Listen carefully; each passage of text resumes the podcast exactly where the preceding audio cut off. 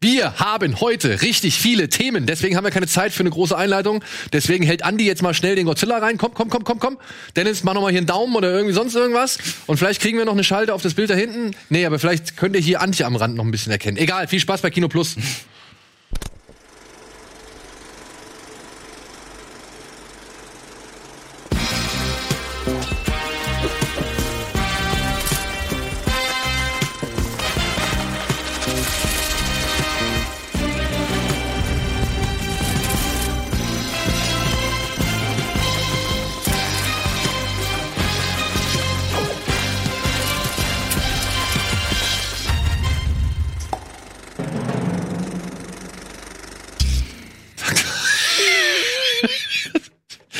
Das ist im Gegenteil.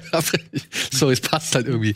Einen wunderschönen guten Tag zu einer weiteren Ausgabe. Nein, zu 299. Ausgabe. Oh, das ist schon 2,99. Das ist schon die 299. Jetzt wird's kribbelig. Ich wollte gerade sagen, deswegen ist die Stimmung hier so. Nein, Andi, du hast eine Mail bekommen. Ja, ich weiß, deswegen war ich verwirrt. War Ja, genau. das 26. oder irgendwas, Das ne? werde ich jetzt kurz aufklären. Okay. Wir feiern die 299. heute zusammen mit Antje. Die ist hier zugeschaltet. Hallo Antje. Guten Tag, hallo. Hallo. Äh, Dennis ist mit dabei und Andy ist mit dabei. Jetzt habe ich letzte Woche wieder großspurig angekündigt. Nein, ich nicht. Steven hat gesagt, ja, wenn ihr mich wollt, dann komme ich vorbei. Ja, toll. Steven. Ne? Hat ja wieder nicht geklappt. Steven steckt mitten in den Vorbereitungen für dieses ESC-FE, heißt es so? Free ESC Free. heißt es. Free ESC. Okay. Ähm, das ist irgendeine Gegenveranstaltung? Nee, das ist irgendeine Supportveranstaltung zum Eurovision Song Contest, ne? Nee, soweit ich das verstanden habe, äh, ist, hat ProSieben das ins Leben gerufen zu dem Zeitpunkt, als es hieß, der normale ESC findet nicht statt.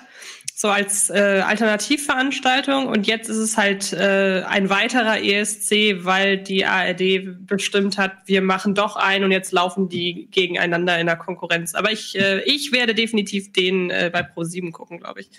Okay. So viel dazu. Also da in diesen Vorbereitungen steckt Steven gerade. Der muss heute auch noch mal irgendwie, keine Ahnung, wohin. Er war jetzt ja aber auch viermal oder fünfmal? am Fünfmal war er da. Fünfmal am Stück war er da. Ja, der geht seinen Weg. Ich glaube, der wird mal ganz groß sein.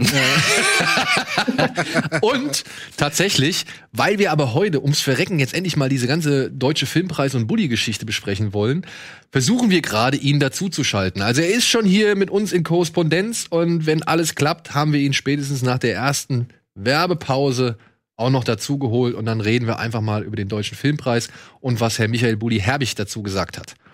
Stichwort Werbung. Da muss ich jetzt drauf zu sprechen kommen.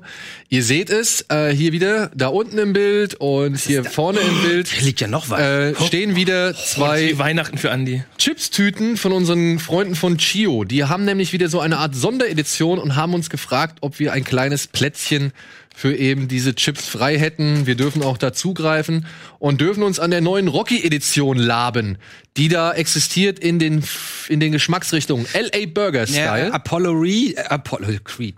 Apollo Creed hat LA Burger Style und und Rocky hat F Pizza Philly Style. Pizza Philly Style. Freunde, jetzt mache ich mal hier die, die Gätchenfrage. Die Gätchenfrage. Creed oder Rocky? Vom Geschmack oder, vom, Fi- oder im Film? Ja, also sowohl als auch. Rocky. Ja? Ja. Ich weiß nicht, wie es Ich bei dir auch Rocky, also ja. Es sei, denn- es sei denn, du, es sei denn, du äh, sagst Ju- Creed Junior. Dann Ja, nein, nein, ich meine, ich, ich rede ja jetzt, ne? Wir haben ja die Rocky-Serie so gesehen. Ach so, du meinst wirklich Ja, ja. Creed? Ah, Wir haben ja jetzt die Rocky-Serie und, und Rocky mit all seinen Schicksalen. Und wir haben jetzt aber auch, sag ich mal, so gesehen, die Creed-Serie. Man kann ja jetzt so gesehen schon fast die Rocky-Filme so ein bisschen aufsplitten anhand der ersten drei Teile. Plus halt noch den beiden Creed-Filmen. Da haben wir ja auch sowas wie eine Art Serie. also ich finde, ich, ich finde, also der erste Creed ist schon ziemlich geil. Ich muss auch sagen, ich finde den ersten Und, Creed schon und äh, ziemlich geil. Stallone hat, glaube ich, selten so gut Rocky gespielt wie in dem Teil. Also seit dem ersten und dritten. Ich, ähm, ich würde mich jetzt enorm aus dem Fenster lehnen, wenn ich da eine Empfehlung aussprechen würde, weil ich ja immer noch nicht die wirklichen echten Rockies komplett gesehen habe. Ich habe die mir zwar neulich gekauft, äh, um Eddies äh, äh, Geschrei entgegenzuwirken, weil er natürlich immer gesagt was, du hast Rocky noch nicht gesehen, bist du eigentlich nicht ganz sicher. Ich weiß nicht warum, ich kenne natürlich die ganzen wichtigen Szenen und so über die Jahre, aber mir ist irgendwann aufgefallen vor einem halben Jahr, warte mal, ich habe die alle nicht wirklich gesehen, nicht bewusst. Also wirklich keinen am Stück oder Ja, ich glaube, ich, glaub, ich habe keinen am Stück gesehen. Keiner- also es, ich, ich, es kann sein, dass ich als als Kind mal irgendwann äh, Rocky 1 gesehen habe, aber ich kann mich nicht so richtig erinnern. Ich, ich weiß nur noch an Adrian, so das Ende.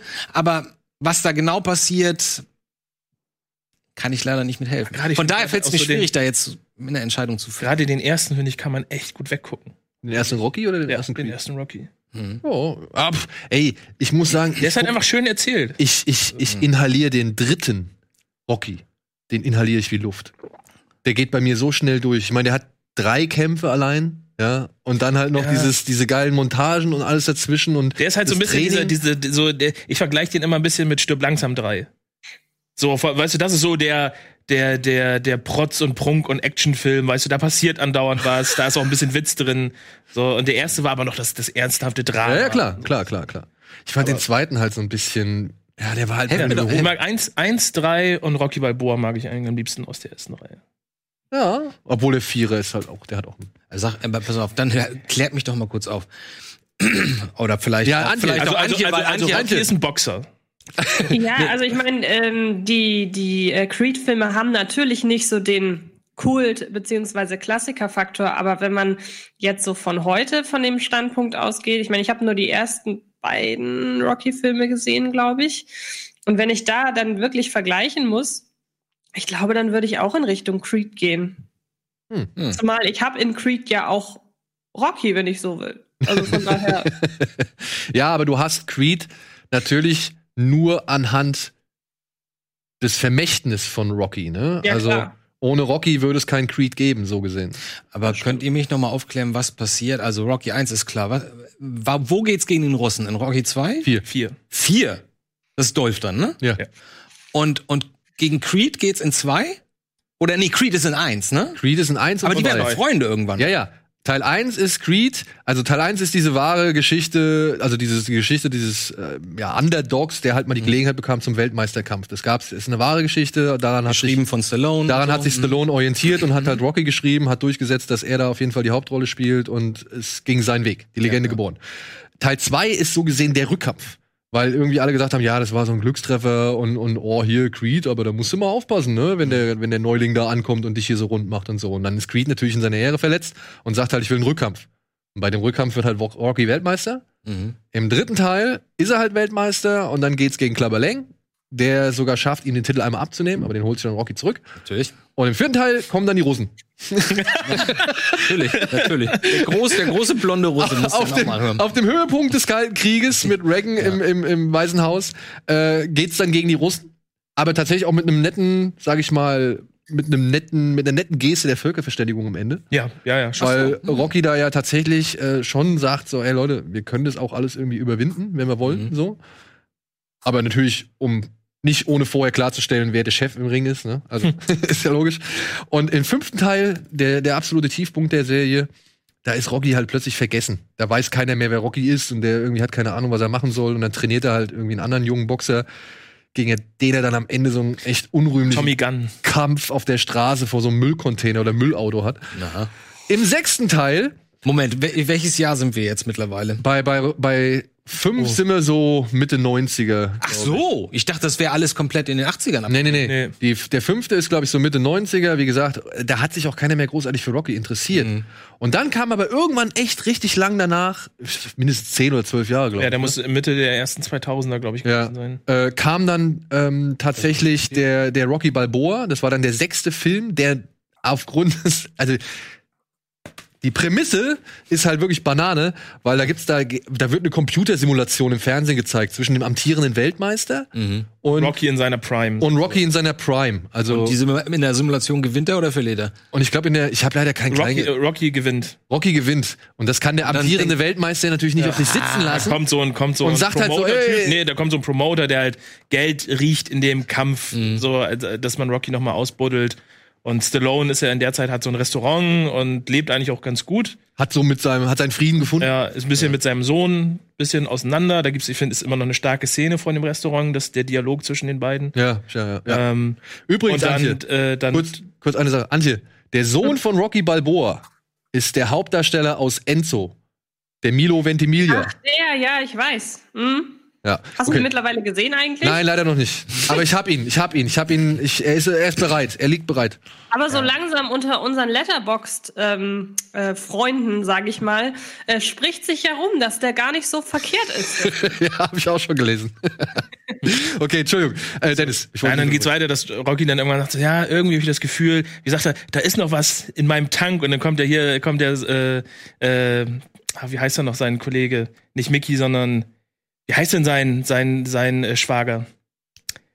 Pauli. Pauli sagte so, in was für einem Tank denn? Was meinst du denn? Hier, gib mir lieber die gefüllte. Pauli ist der mit dem Wurstfinger, ne? ja, ja, Ja, genau. der, der, der, Der auch aus, äh, auch, auch aus ähm, der, der sehr lustige Szene auch in diesem Restaurant hat, wie er den Leuten äh, versucht zu erklären, wie man irgendwie kocht und so. Ist, also, also der ist halt sehr charmant, weil er halt wirklich schon mit diesem alternden Rocky spielt und da finde ich, war Stallone auch noch in so, auch in seinem eigenen Alter, hat er die Rolle, Wie alt war er denn da zu dem Da war er schon 60. Ach, Ja. come on. Der muss er Obwohl, schon. aber wir haben mitbekommen, dass Mike Tyson wieder anfängt, angefangen hat zu trainieren seit vorgestern? Gott. Mit 60 oder so? Auf jeden Fall, er- ich finde, da hat er noch, genauso wie jetzt auch in Creed, hat er sozusagen die, die Rolle perfekt zu seinem Alter gespielt.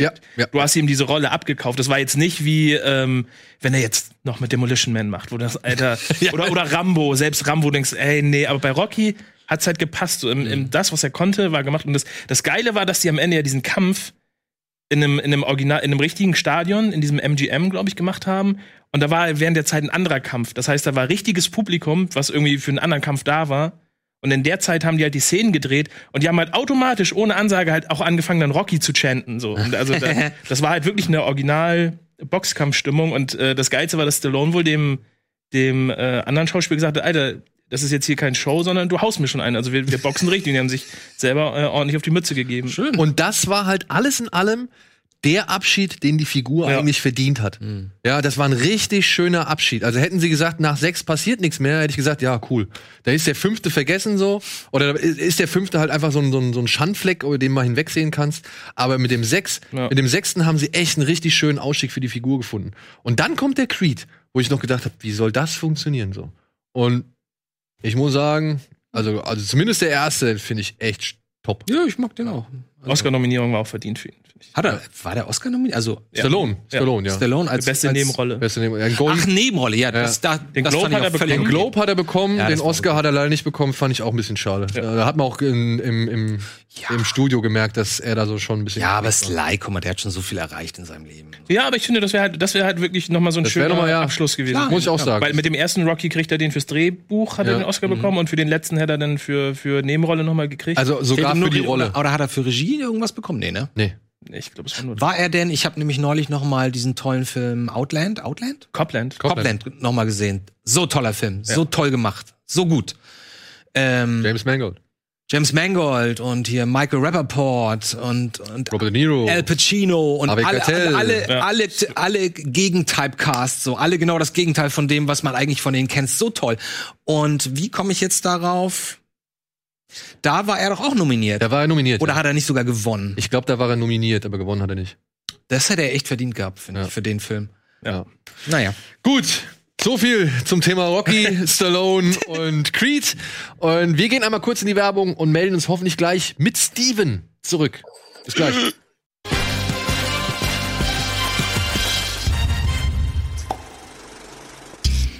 Ein Mann, ein Wort und damit herzlich willkommen zurück zur aktuellen Ausgabe Human Plus und herzlich willkommen Steven Gitchen. Oh, vielen Dank. Mir mal, leid, ich gewesen, aber es ist gerade alles ein bisschen Chaos. Ja, ist doch gut. Hauptsache, Hauptsache, du bist da. Ist doch Du musst heute noch nach Köln.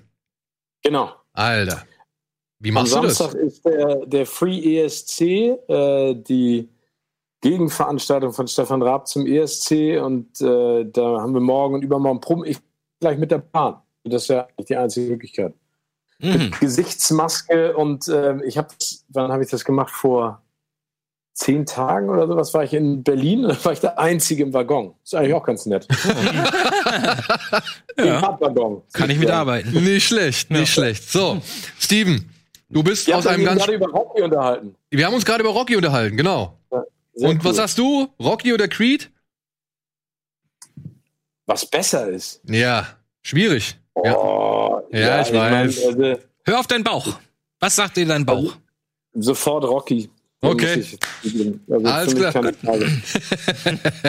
Wunderbar. So, wir haben es ja jetzt schon versucht, zweimal irgendwie zu diskutieren oder eben zu thematisieren. Und wir haben es bisher nicht geschafft, weil wir uns immer verbabbelt haben mit allem möglichen Kram. Jetzt würde ich aber trotzdem, weil du auch nicht so viel Zeit hast und gleich nach Köln musst, einmal die Gelegenheit nutzen und noch mal kurz auf den deutschen Filmpreis zu sprechen kommen. Denn zudem hat sich unser geschätzter Kollege Michael Bulli-Herbig geäußert und hat äh, dem Magazin Blickpunkt Film ein Interview gegeben und sich wirklich, ja, ich sag mal, ausgekotzt, ne? Kann man schon so sagen. Ja, also Ganz kann man schon hart, sagen. Ganz schön hart. Ich will nur mal ein Zitat irgendwie oder eine Antwort hervorheben. Ähm, da wird er gefragt, warum haben Sie sich nicht für Veränderungen stark gemacht? Und daraufhin sagt er, glauben Sie mir, ich habe echt gekämpft. Nachdem ich sogar die ersten drei Filmpreisverleihungen moderiert habe, musste ich leider feststellen, dass der Kreati- Kreativität Grenzen gesetzt sind. Es fehlt die Leichtigkeit. Die Diskussionen im Vorfeld sind zum Teil Hanebüchen. Ich habe als Mitglied alles durchlebt. Die Aufbruchstimmung nach der Gründung der Akademie folgte bald Ernüchterung, Hilflosigkeit, Kapitulation. Angeblich stehen 80 Prozent der Filmschaffenden in der Akademie für das sogenannte Arthouse-Kino. Was soll ich sagen? Ich gehe ja auch nicht in einen Club, wo nicht meine Musik gespielt wird. Hm. Ja. Und ähm, da muss man sagen, er hat tatsächlich nicht so ganz Unrecht. Klang jetzt Ja. nicht so unlogisch. Ich meine, ich fand die Kritik an, an der, dem Umstand der, der letzten Verleihung im Hinblick auf Corona, fand ich ein bisschen, bisschen unfair, ehrlich gesagt. Aber ich finde interessant, dass er sagt, dass die zum Beispiel sich auch teilweise gar nicht alle Filme angucken aus der Jury. Sondern So. nur die, bei Sondern denen nur sie die, wissen, wo irgendjemand genau. dabei ist, den ich kenne. Oder, oder sie gucken sich den Film nicht an, äh, weil sie genau wissen, dass sie i- ihrem Freund eh die Stimme geben wollen, weil der es gerade gebrauchen kann und so. Und diese ganzen Kubbeleien, f- also wenn das stimmt, was er da so sagt, und ich meine, es gibt ja häufig bei, bei Filmfestivals dieser, dieses Problem, dann finde ich das schon ziemlich schade. Und das Interessante war, ich habe eigentlich gedacht, er meint es ganz andersrum. Ich dachte, das Filmfestival ähm, prämiert eigentlich nur trashige Filme oder, oder so die üblichen ähm, Verdächtigen. die üblichen Verdächtigen, aber es ist genau andersrum, ne? Sondern er hat das Gefühl, dass da eher so, ja, das Arthouse eher prämiert wird und äh, weniger das, dass es zum Beispiel auch keinen Preis gibt für den erfolgreichsten Publikum, äh, am Publikum gemessen erfolgreichsten Film. Ob uns jetzt dieser Film gefällt oder nicht, fände ich das schon wichtig beim deutschen Filmpreis, dass der erfolgreichste Film. gibt's. Das gibt's mittlerweile. Ja? Ja. Ja, aber das haben sie irgendwie anders benannt, irgendwie, das gibt's erst seit zwei Jahren, glaube ich, ne? Wenn ich das richtig Super gesehen habe. stärkster Film ist das, glaube ich. Ah, Genau. okay. Ja, aber auch erst seit zwei Jahren. Aber Ja, was, sagst, was sagst du denn dazu, ähm, Steven? Also ich finde da, also ich finde mit der, seiner Kritik trifft er voll ins Schwarze. Ähm, ich sehe das so wie du. Äh, die letzte Verlangen hat man versucht, das Beste daraus zu machen in Zeiten, wo du halt keine großen Veranstaltungen mit Publikum äh, auf die Beine stellen darfst. Ähm, ich finde, da sind so viele Sachen drin, die er sagt. Nummer eins, die Leichtigkeit. Das ist ein Riesenproblem bei allen Preisverleihungen in Deutschland. Ich durfte jetzt ja die ein oder andere auch schon moderieren und äh, das, was mir immer wieder um die Ohren gehauen wird von den Fernsehschaffenden oder von der Produktionsfirma oder von der Redaktion oder von wem auch immer, wer dahinter steht, ist immer dieses Thema Relevanz. Mm. Mhm. total auf den Sack geht, ne? weil Relevanz kannst du nicht kreieren, Relevanz entsteht. Ne?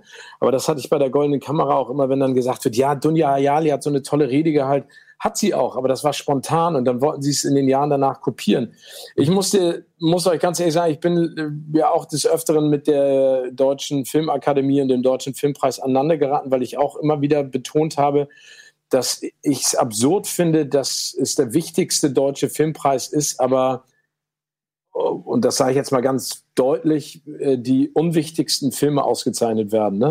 Also äh, ich finde, dass äh, Popularität und Erfolg eines Filmes ja auch einen Messwert hat. Wenn man dann, wie Bully das sagt, so lieblos ähm, so eine Kategorie des besucherstärksten Films kreiert, aber die populären Filme in keiner anderen Kategorie stattfinden, dann ist da ja schon eine Riesendiskrepanz. Ich glaube, er hat damals auch einen ähm, Filmpreis gekriegt für Der Schuh des Manitou.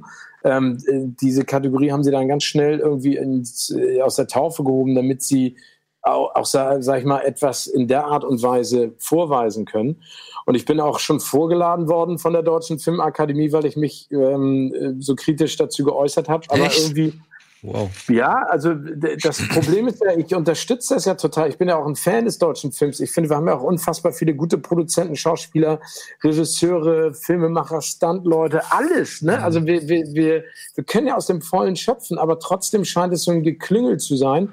Und äh, äh, das habt ihr eben ja schon angesprochen. Ich habe einfach das Gefühl, es ist repräsentativ.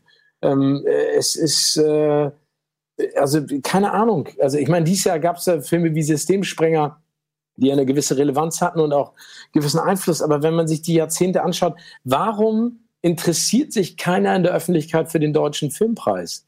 Das ist ja auch immer mhm. die Frage, die man sich stellen muss. Warum wird der versendet Freitag nachts um 23 Uhr und 200.000 Leute gucken sich das an? Dann ja. ist da ja irgendwo eine Problematik, oder nicht? Ja, ja. Ich finde, das muss man dann einfach erkennen. Ich finde es halt, ich, ich meine, ich, ich habe da ja nichts dagegen oder ich finde es ja gut, dass zum Beispiel kleine Filme durch so Filmpreise profitieren. Ne? Absolut. Also, zum Beispiel, also ich wäre jetzt durch den deutschen Filmpreis nicht äh, auf diesen Film in den Gängen gekommen so schnell. Ja, den habe ich mir anhand, weil wir halt äh, moderiert, moderiert haben anhand des beim deutschen Filmpreis auf Online und da habe ich halt diese ganzen Filme gesehen und da sind halt so wirklich so zwei drei Filme mir unter die, unter die Linse gekommen.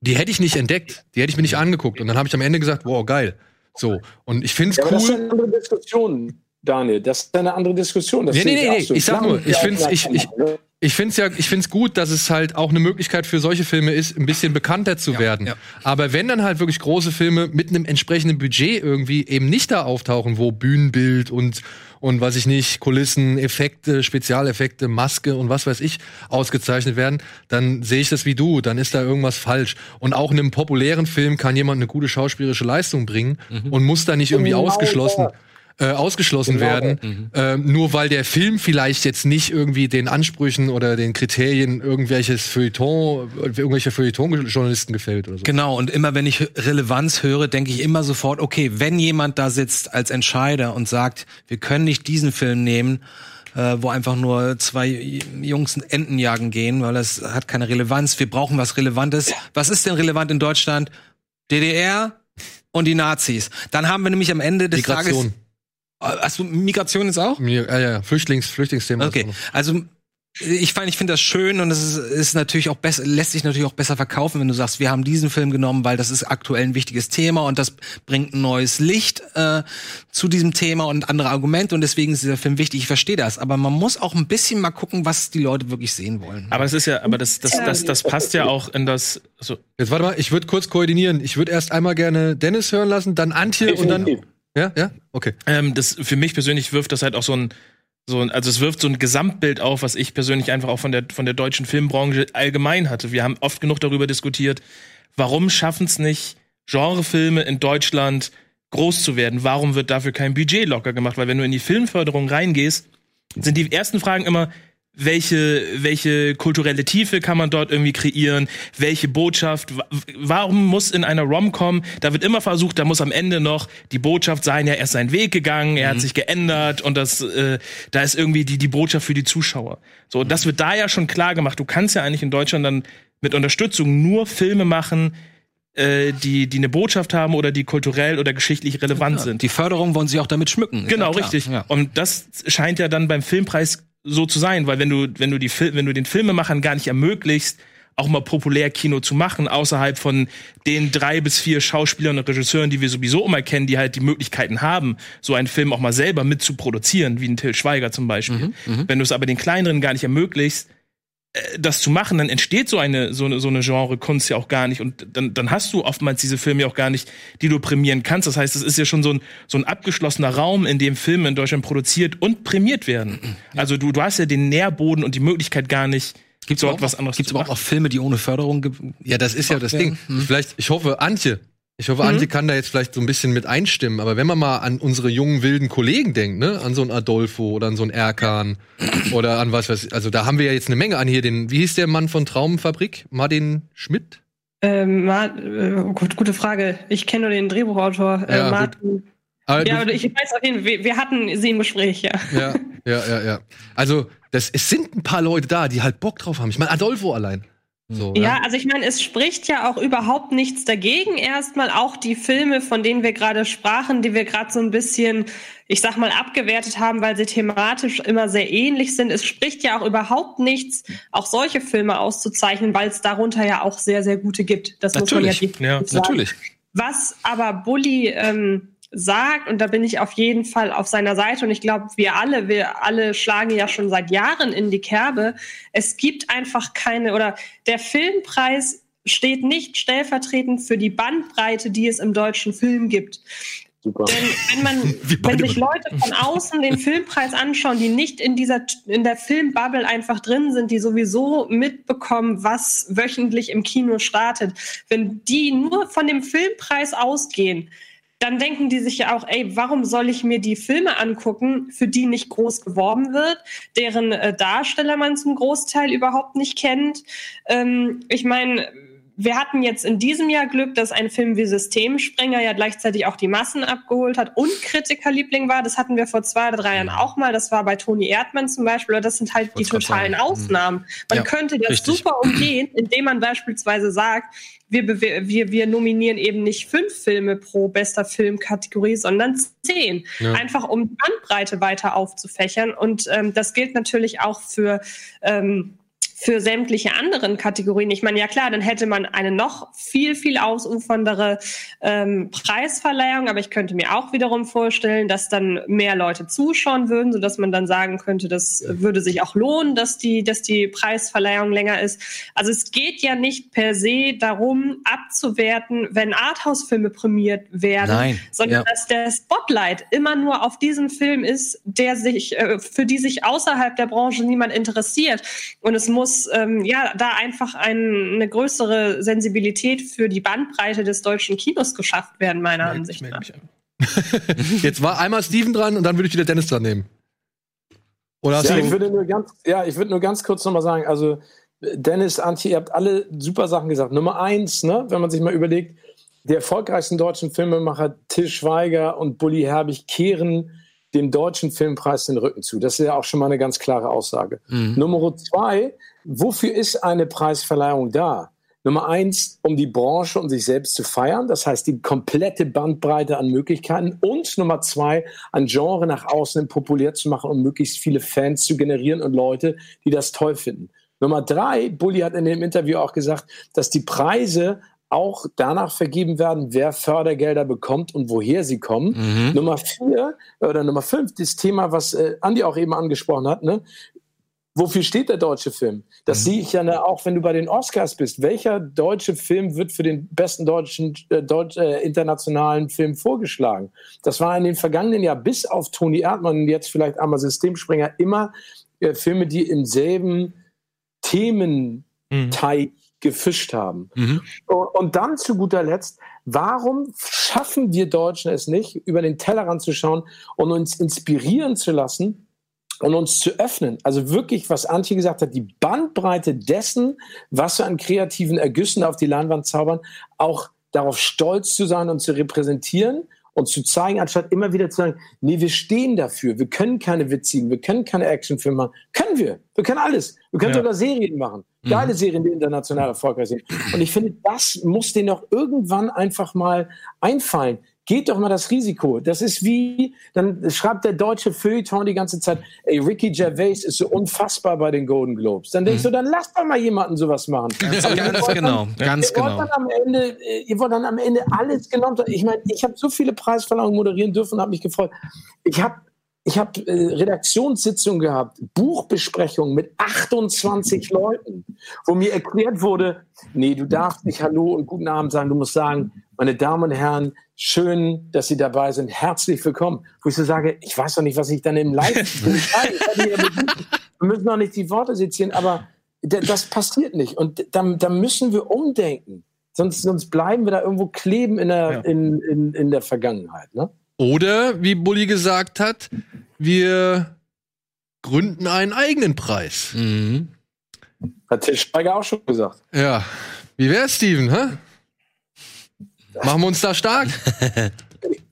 Also, wie gesagt, ich, ich finde, wir müssen den deutschen Film und die deutsche Serie feiern. Wir müssen alle hinter und vor der Kamera feiern. Und äh, wenn ihr dabei seid und wenn eure Fans, Zuschauer da draußen Bock drauf haben, let's do it, ey. Also ich bin voll dabei. Ja, müssen Ja, wir müssen halt wir uns noch noch mal ein bisschen zusammensetzen. ein paar Finanziers, aber es wäre halt schon geil, nochmal so ein unabhängiges Ding. Man kann es ja klein anfangen. Wir können es Genau. ja hier am Anfang und Nee, aber wenn wir jetzt machen. halt sagen, wenn wir jetzt zum Beispiel einen Bulli dafür gewinnen könnten und sagen, hey Bulli, wir wollen hier mal eine, was ich, ich weiß nicht, ähm, Bulli sagt ja auch im Zuge der, des Interviews, dass die Akademie so gesehen ausgeliehen ist an das Bundesministerium für Kultur. Nee, nee, ne? das Bundesministerium leitet die Jury an die Akademie aus. ah, okay. Das Bundesministerium für Kultur leiht die Jury an die Akademie aus. Das heißt, man ist sowieso schon mal befangen in, gewisser Das Hinsicht. ist, aber das ist ja, das ist ja eine Parallele auch zum deutschen Computerspielpreis und so. Wer, wie viel Politik wird da sozusagen reingeschippt, damit da bloß mit, da- dass da ein Auge drauf ist, dass da ja das, was, was Steven gesagt hat, dass da bloß nichts außer der Reihe irgendwie passiert, was ja diese, diese Kultur, die ja, und das, deswegen das, was ich sagen wollte, passt perfekt zu dem, was Steven auch gesagt hat, die wir auf den Sockel stellen. Wir, wir stellen Film auf den Sockel und wir gehen da mit so einer typischen deutschen Steifheit ran, wo im Viervierteltakt immer mitgeklatscht wird, während, während wir eigentlich da eine, eine Party draußen, wir, also das, was er sagt, wir können doch feiern, wir können doch da auf die Bühne gehen, wir können Spaß haben, wir können doch, wir können uns doch, wir können doch stolz und froh sein, wenn wir da was machen und alle zusammen an einem Strang ziehen, so, also selbst, Genau. weißt du, die Oscars machen das und selbst da sagen wir, haben wir oft gesagt, ja, das war schon wieder ein bisschen zu steif. Ja, aber guck dir die Oscars und die Globes an. Genau, Ein Unterschied kommt- wie Tag und Nacht. Richtig, Weißt genau. Du, man Und- freut sich auf die Globes, weil man Ja. weiß, man hat Spaß Genau. dabei, die trinken alle ihr Bierchen, dann werden Sprüche gemacht, aber dann kommt Tina Fey raus und macht einen Gag. Das ist alles so lustig und diese Unterhaltung, das ist halt richtige Unterhaltung. Und ich meine, das ist ja auch ein Punkt, über den wir jetzt weniger gesprochen haben, die Art der Präsentation, wie so ein, wie so ein Preis aussehen muss. Und da könnte ich mir schon vorstellen, dass man das total entrümpeln kann und einfach mal flott für für weitaus andere Zielgruppen Ja. öffnet und sagt, ey, wir machen wirklich schöne Unterhaltung und darüber hinaus gibt es da auch noch ein paar Highlights, wo Film X, Y und Z einen Preis gewinnen. So. Und ich kann mir nicht vorstellen, dass das so schwierig ist. Also Aber wenn ich dann sowas höre, was Steven sagt, wo darüber diskutiert wird, was, was der Eröffnungssatz sein wird, man muss nur das und das und nicht das sagen, das, das stelle ich mir das auch schon schwierig vor, wenn man mit solchen Entscheidern zusammensitzt. Eben. Also ich glaube schon, dass Es da ist ist, halt, es, ich frage mich halt, ob die ähm, Veranstalter des Deutschen Filmpreises nicht früher auch mal so motiviert waren wie wir gerade. Ja, ja, ja, Und ja. ob das nicht dann irgendwann im Verlaufe der Jahre abhanden gekommen ist, aus welchem Grund auch immer. Vielleicht, weil denen eine gewisse, ich meine, die haben ja mit dem Preis auch irgendwie eine gewisse Verantwortung vielleicht innerhalb der Branche und so. Ich meine, vielleicht wollten die ja wirklich mal Entertainment machen. Und jetzt ist es so steif geworden aus Mhm. irgendeinem Grund. Ja. Ich glaube, die wollten nie Entertainment machen. Nee? Tatsächlich? Hätte ja sein können. Okay, interessant. Aber ich finde, also ich, ich finde gut, dass, äh, nein, bei allem muss man ja positiv bleiben und ich finde es ja auch richtig, was Antje sagt. Ich glaube, man muss immer, ähm, sag ich mal, hehre Ziele jedem zusprechen. Aber wie gesagt, ich finde, es ist einfach verknorzt, verknochert, vergilbt, verknotet, verklebt und da muss irgendwas passieren. Und ähm, ja, also wie gesagt, bevor ich mich total in Rage rede, äh, äh, dusche ich und äh, steige ins Zug. Okay, ich habe mal eine Aber Frage. sonst schlagst es, ist der Steven, sonst schlag doch pro sieben mal den Free äh, Movie Award oder irgendwie vor. Da, Alter, da, das ist da eine sollten wir uns nochmal rein. Aber sag mal das ganz, ist eine geile Idee. sag ihr mal, habt es hier zuerst bei Kino Plus gehört. Ja, hier zuerst bei Kino Plus. Free Movie Award. Steven, darf ich dir noch eine Frage stellen? Weil ich, FFA, weiß, ich, kann mir, gut. ich kann mir vorstellen, dass du der Einzige bist, der da ein bisschen mehr Einblick hat. Ähm, es gab ja mal vor ein paar Jahren die Diskussion über Altersklassen bei, bei den Oscars, ne? Also wie viele Weiße sind da und wie alt sind die? Und da kam ja irgendwie raus, dass der Großteil im Durchschnitt eher so Mitte 60 ist. Ähm, hast du eine Idee, wie so der Altersdurchschnitt ähm, in der Akademie ist, in der deutschen Filmakademie In der deutschen Filmakademie, oh, das ist eine gute Frage. Also ich glaube ehrlich gesagt, dass sich das ziemlich deckt mit den mit der Academy für die Oscars, aber vielleicht weiß Antje das. Das das kann ich nicht sagen. Ja. Wie gesagt, ich bin ja Person non grata beim Deutschen Filmpreis.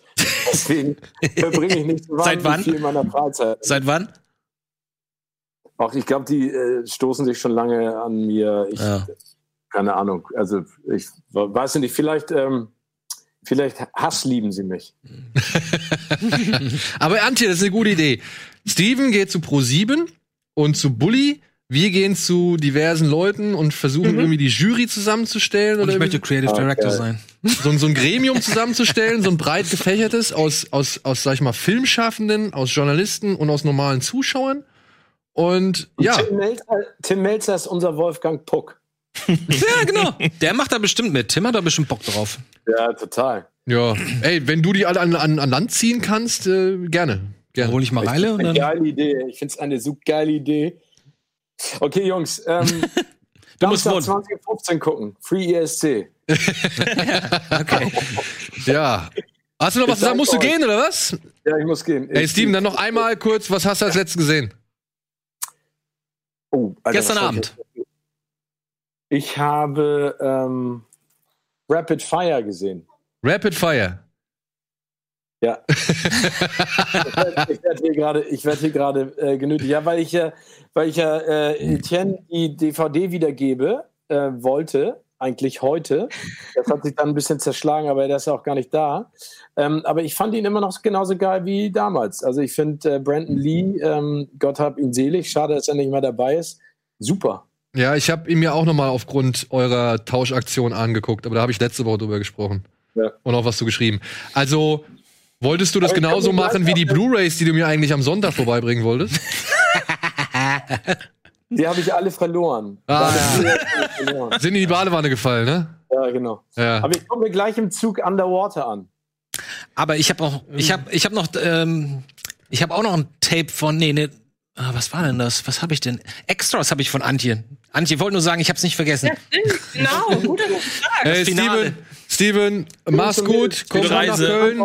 Wir telefonieren nachher, ne? Ja, tschüss. tschüss. Tschüss. Tschüss. Tschüss. Ha, siehste, guter Mann. Busy Man. Aber schön, jetzt haben wir das Thema mal abgehakt. Ich glaube, wir haben jede Position einmal besprochen, oder? Das wäre jetzt. Ja, ich glaube, ich, ich, also ich fänd's spannend, sich da noch mal ein bisschen weiter zu informieren, weil ich habe das Gefühl, ich habe hab's- noch kein greif, griffiges Bild davon, was da wirklich genau Ja. im Detail abgeht. Aber ich muss auch ganz ehrlich sein, ich habe mir, glaube ich, noch nie in den letzten, also in den letzten 10, 15 Jahren habe ich, glaube ich, nicht ein einziges Mal diese Filmverleihung mir angeguckt. Ja. Ich habe sie mir halt jetzt halt zweimal angeguckt, weil ich halt zweimal moderativ daran beteiligt war. Meine Frau saß sogar im Saal, die konnte sich das die ganze Show angucken. Und ähm, ja, es ist halt schon irgendwie, es wirkt halt alles sehr wie eine eingeschworene Gemeinschaft. Also Ich meine, Es man ist- muss es sich doch- mal Entschuldigung. überlegen, dass wir den deutschen Filmpreis nicht gucken, den Filmpreis des eigenen Landes. Das ist ja eigentlich Ja. schon nicht aussagekräftig. Das stimmt wohl. Ich meine, es ist doch das gleiche, es es ist das gleiche wie mit dem Echo gewesen, dem Bambi, dem deutschen Comedy-Preis. Bambi war ja kein Deutsche Preis. Preisverleihungen sind halt einfach nicht. Na gut, aber Bambi ist jetzt wirklich ein Extrembeispiel, weil das ist ja ein, das ist ja ein Na, es leerer geht, Preis. Da, da geht's ja nur darum, wer ist na, es in der geht einfach, Stadt es geht einfach um. Preisverleihungen in Deutschland. Ja, okay. So Comedy-Preis, jedes Jahr die gleichen Gesichter, die da rumeiern und sich die Mhm. Preise gegenseitig überreichen. Mhm. So, also ist nichts davon ist im Ansatz irgendwie spannend und, oder unterhaltsam gewesen. Ja, das stimmt. Wir haben nur über diese Preise geredet, wenn irgendein Skandal passiert ist. Richtig, richtig. Ja, der falsche Ryan Gosling zum Beispiel. Ja, Richtig. Ach, das war eine schöne Aktion.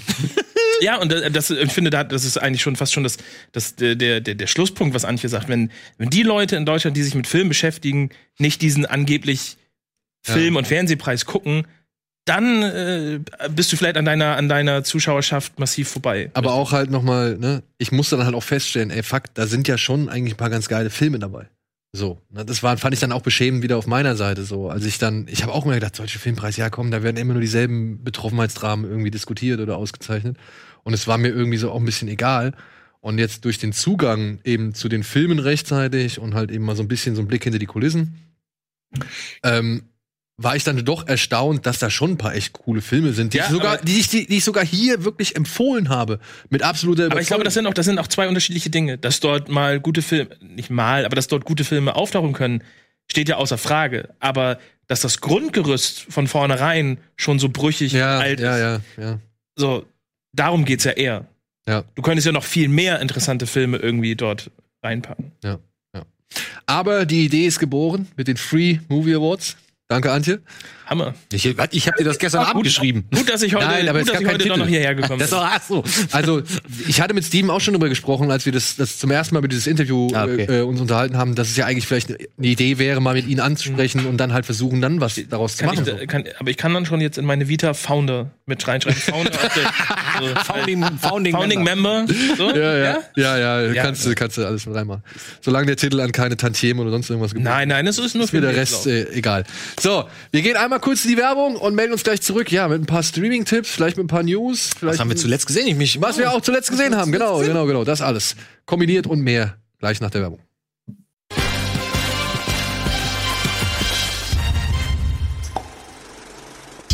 Einen wunderschönen guten Tag und herzlich willkommen zurück zur aktuellen Ausgabe Kino Plus mit Antje, mit Andy, mit Dennis und mit mir. Und Steven war eben auch nochmal da, der hat noch kurz mit uns über den Filmpreis geredet. So, jetzt sind wir mal bei den angenehmen Dingen des Abends.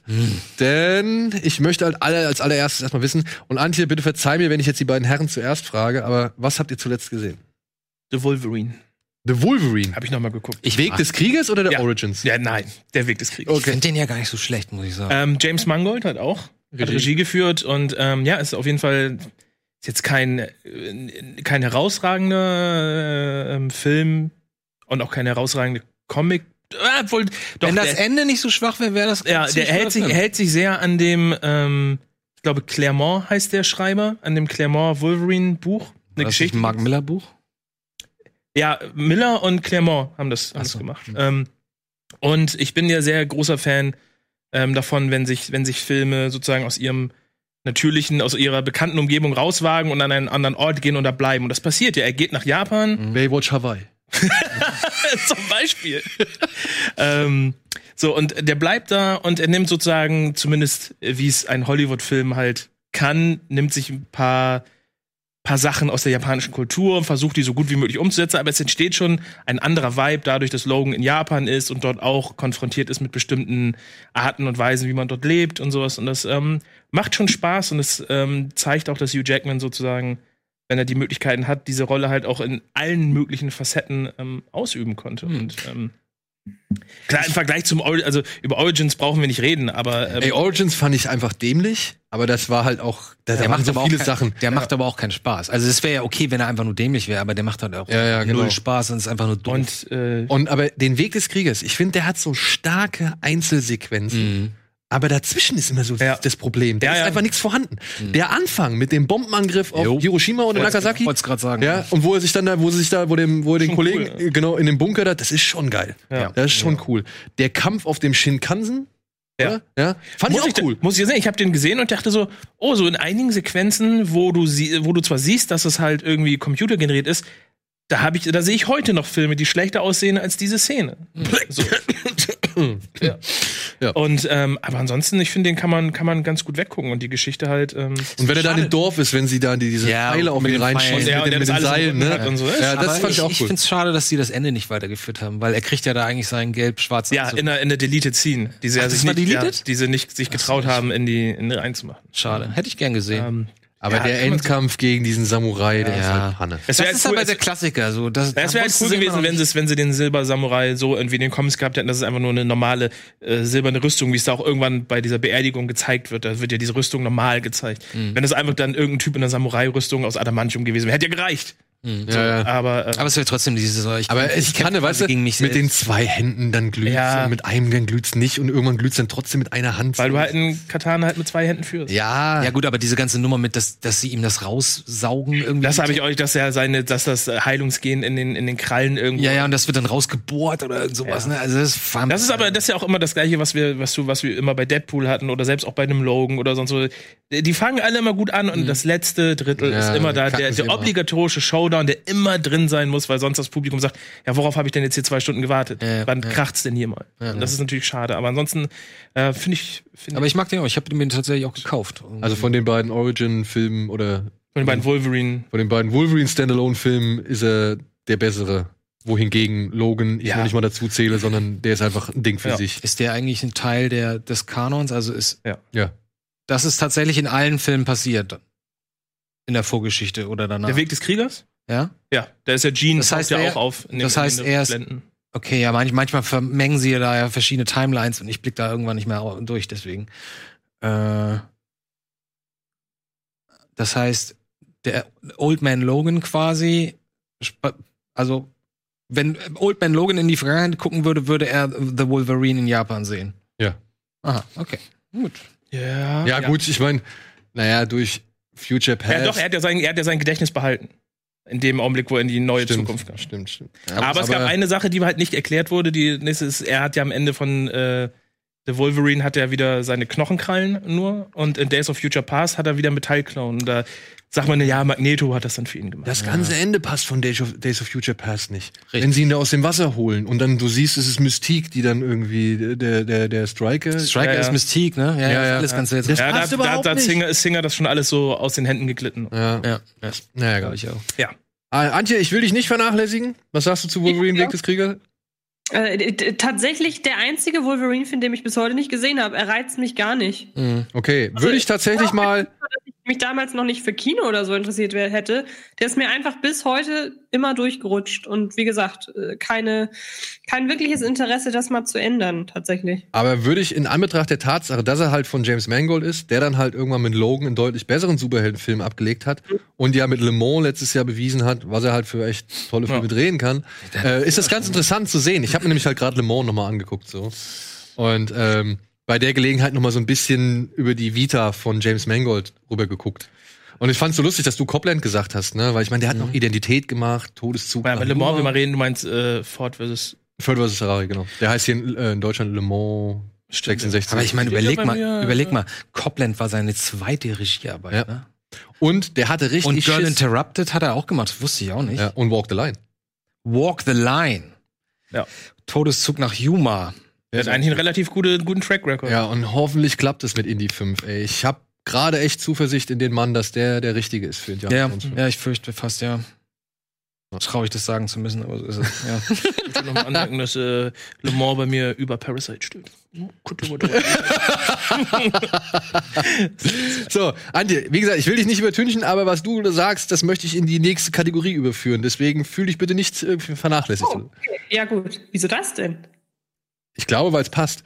Ähm, Andi? Gut, dann. ähm, nee, ich habe ich hab, also gestern Abend habe ich eine Doku geguckt über äh, Ricky Jay, alter Magier, ähm, Deceptive Practice, The Mysteries and Mentors of Ricky Jay. Ähm, wen das interessiert, ist sogar auf YouTube. Ähm, es ist aus der Reihe American Masters.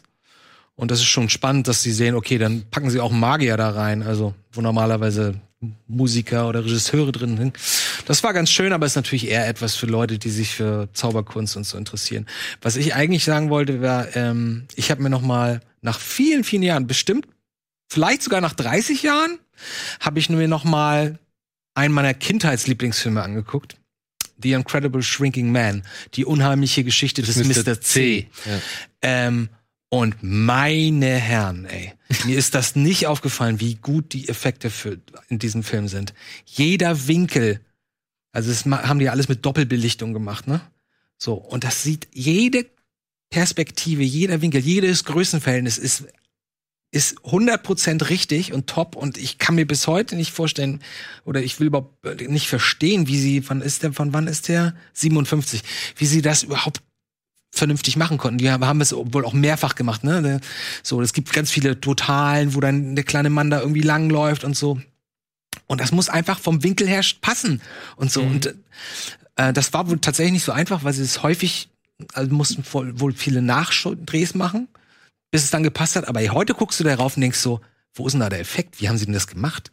Das, ich sehe keine Keys, ich sehe keine, keine Matte Paintings, ich sehe keine, keine Miniaturen, ich sehe einfach nur einen normalen Raum und einen ganz kleinen Typen. Der einzige Haken ist, dass er nicht so einen großen Schatten hat, aber er ist halt äh, auch so klein am Ende. Ey, dieser Film ist so toll und ich mag immer auch noch dieses, dieses traurige Ende so sehr, dieses mysteriöse Ende, wo er irgendwann so klein wird, dass er quasi als, als, als Atom in den Weltraum fliegt und so. Also wer den nicht kennt ähm, und wer ein Problem mit Katzen hat, sollte sich diesen Film gerne mal angucken. Die Katze ist ein bisschen sehr aggressiv.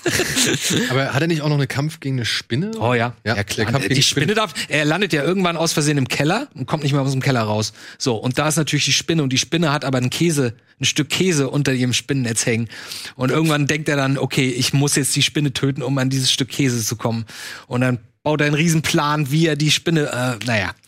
Ey, also die, der Kampf gegen die Spinne, der hat Ganz mich früher echt ins Schwitzen gebracht. Ja, Also das war und, für es sieht, und es sieht wirklich gut aus. Ja. Es gibt keine Filme aus dieser Zeit. Die sind alle charmant, was die Special Effects Mhm. angeht, ja. Aber man sieht eigentlich immer, was da gemacht wurde. In diesem Film, das ist für meine Begriffe der einzige Film aus diesem Zeit, wo du wirklich davor stehst und denkst so, Moment mal, Pause. Hä? Wie geht das? Wie haben die? Wieso sieht das so 100% überzeugend aus? Also es ist echt, Wie heißt auf Deutsch die unglaubliche die Geschichte? unglaubliche Geschichte ist Mr. C. C. Ähm, jemand gerät in eine rosa Wolke und wird deswegen klein. Aber es ist cool, weil, weil der ganze, dieser ganze Aufgabe, es fängt ganz langsam an, ne? Dass irgendwann passt das Hemd, irgendwann ist das Hemd so labberig Ja, und, okay. und irgendwann passt der Hut nicht mehr und seine Freundin glaubt ihm nicht und dann stehen sie sich gegenüber und dann merkt er, er wird immer kleiner und das ist auch interessant, weil wir reden hier 50er Jahre und das ist natürlich noch mal eine andere Geschichte, wenn der Mann des Hauses plötzlich immer kleiner wird und seine Frau plötzlich quasi die Wacht und solche Sachen. Das ist echt toll. Also ganz, ganz, ganz, ganz toller Film. Ich war richtig positiv überrascht, dass ich, ähm, dass der immer noch so gut funktioniert und, so- und so schön ist. Mir klar, Nostalgie spielt natürlich immer damit einher, aber ähm, ganz toller Film. Sollte Den hätte sich äh, hier Tom, wie heißt der Regisseur von Cats, Tom Hooper? von Cats. Mhm. Ja, den hätte sich Tom Hooper vielleicht noch mal angucken sollen, bevor er seinen, seine Ja. Katzenoper da äh, Er inszeniert. hätte an sich mal mehr Filme gucken sollen. Na, der, ey, come on. Also ich will jetzt Tom Hooper nicht als schlechten Regisseur bezeichnen, aber was der sich mit Cats, ich habe Cats jetzt halt gesehen, was er sich da gedacht hat. Ist echt so schlimm, oder wie? Nee, du, ich, ey, du, äh, das, das muss jeder für sich selbst entscheiden. Ich will gar Nein, du sagst jetzt. Wie fandest du ihn? keine Rotz, rotzlangweilig. Okay. Also wirklich rotzlangweilig. Und wirklich, ich kann jeden Fehler und so, ich kann mich darüber amüsieren und so weiter.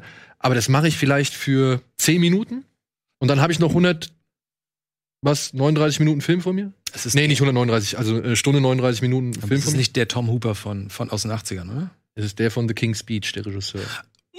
Der? Ja, und Oh der Gott, auch der arme Mann. gemacht. Gott, und der ich, arme ich rede jetzt aber auch, ich will jetzt gar nicht auf den Film groß ich, zu, äh, zu sprechen kommen. Ich rede vor allem halt einfach über die, die Perspektiven in diesem Film. Aha. Weil du hast halt diese Hauptkatze, wie, wie heißt die, Violet oder Schneeweiß, was weiß ich, ey, keine Ahnung. Die Hauptkatze da, die steht halt irgendwann mal vor diesem ägyptischen Katzenclub. Und sie steht auf der gleichen, sie steht auf der gleichen Stelle. Und sie schaffen es, diese Figur, die auf der gleichen Stelle steht, aus drei verschiedenen Winkeln zu zeigen oder Perspektiven zu zeigen. Und jede Kameraeinstellung, die sie wählen, ergibt eine neue Entfernung zu diesem Club. Hm. Also, Okay. weißt du, sie bewegt Ja, sich ja, ich nicht schon. und ist, in der ein, ist von einer auf der anderen Sekunde, wirkt sie zehn Meter weiter weg. Ja. So, und mal ist eine Katze so groß wie ein Fahrradreifen und mal ist sie kleiner als eine Eisenbahnschiene. So, ich, ich weiß nicht, was die sich dabei gedacht haben. So, ich meine, ich versuche ja das Ganze irgendwie in, in Musical, weiß ich nicht, Welten oder Bahnen zu lenken und zu sehen. Aber nee, das passt nicht. Ich bin sehr gespannt drauf. Ähm, Entschuldigung, ich bin, wir sind gleich bei dir, Antje. Ich wollte nur kurz sagen, weil es so reinpasst. Ich habe tatsächlich in den letzten Wochen auch Kindheitserinnerungen mir nochmal. Ich bin ein ganz großer Fan von West Side Story, immer gewesen. So, weil früher dachte ich nur, es ist tolle Musik. So, ja. Ich bin, ich stehe nicht auf die ganzen Tänze und so aus dem Film zum Beispiel, aber die Musik hat mich damals umgehauen. Und ich habe jetzt neulich nochmal mir das komplett angehört. Ich, mir ist mir wieder aufgefallen, wie bahnbrechend gut diese Musik ist, ey, von Leonard Bernstein also sowas Kreatives und, und hart und cool und treibend und so. Und ich denke echt so, wow. Ich bin jetzt schon gespannt. Ja, ja, wie cool. äh, ich bin jetzt schon gespannt, wie die Leute so in, im nächsten Jahr darauf reagieren, wenn der Spielberg-Film rauskommt. Weil für mich ist das einfach, das ist für mich auch noch nicht mal Musical. Musical ist für mich so ein bisschen trashig. Trash-Appeal. Musicals haben für mich meistens Trash-Appeal. Ich meine, ich mag auch Hair oder so, klar. Du meinst aber Musical als Film oder meinst du Musical allgemein? Das Musical, das Musical an sich. So, das finde ich, finde ich, hat immer bei mir einen gewissen Trash-Appeal. So, und das ist halt auch ein bisschen was von Schlagermove und so. Das bin vielleicht nur ich, aber so ist das. So, aber, aber West Side Story, das ist halt musikalisch. Ich meine, mir bräuchte Ja, ja, nur mal dieses Opening mit- anhören. Aber ey. dann kann ich dir auch Buddy Holly als Musical empfehlen. Das habe ich halt auch zweimal schon gesehen. Das ist auch geil. aber es ist kein, das ist kein geschriebenes Musical als Musical. Es ist halt ein Musical über Buddy Holly. Über Buddy Holly. Ja. ja. Mit der Musik von Buddy Holly. Ja, und So, und, und, und, und West Side Story ist halt, ist halt meinst du, erzählt, erzählt ist eine halt- Geschichte oder sowas? Also, Ja, also West Side Story ist halt ähm, hohe Kunst, so was die Musik angeht. Das ist einfach. Bei West Side Story Wahnsinn. erzählen sie ja mit der Musik eine Geschichte und bei Buddy Holly erzählen sie ja mit der Musik von Buddy Holly eine, die, die Geschichte von Buddy Holly, oder? Ich wollte sagen, wenn sich jemand wie Leonard Bernstein 1940 dahinsetzt und sagt, ich mache jetzt mal ein Musical und das mache ich alles aus total verrückten Jazz-Arrangements und alles obercool und ey, das muss die Leute so umgehauen haben damals zu dem Zeitpunkt. Das ist halt was anderes, als wenn du sagst, oh, ich mache jetzt mal ein Musical bei Buddy Holly und nehme die zehn besten Songs und baue eine kleine Geschichte drumherum. Das wollte ich nur sagen. Ich wollte nur sagen, ich bin sehr gespannt, wie das nächstes Jahr aussieht, wie die Leute auf West Side Story reagieren. Also, Antje. sorry, Antje, jetzt du. Jetzt bist Alles du. gut, ich will nur kurz noch zu Cats hinzufügen. Das Problem am Cats Musical an sich, nicht am Film, sondern am Musical selber ist ja eigentlich, dass Andrew Lloyd Webber einen Song gemacht hat, nämlich Memory, und dann fiel ihm auf, hm, da könnte man irgendwie ein Musical drumherum bauen. Das ist Richtig. ja eigentlich so das Hauptproblem, dass er einen guten Song hat und dass er aber dachte, auf dem Weg dahin könnte man noch eine Geschichte erzählen, die aber einfach wahnsinnig langweilig ist und der Film, der, das kommt ja dazu, der nimmt jetzt nicht unbedingt den Blick von den Schwächen der Geschichte, sagen wir mal so. ja. Das ist das große Problem. Obwohl des ich Films. sagen muss, Aber obwohl ich sagen muss, ähm, dass dieser, ich habe einen neuen Song für mich entdecken können. Dieser, ich, Ich mal gucken, ich, äh, einen gibt es auch, den ich auch halbwegs mag. Vielleicht ist es derselbe. mag diesen Old Deuteronomy. Nee, ich glaube, Es ist zwar eine furchtbare Szene, wenn, wenn hier Judy? Dench, wenn Judy Dench mit ihrem Katzenpelzmantel als Katze ankommt. ja.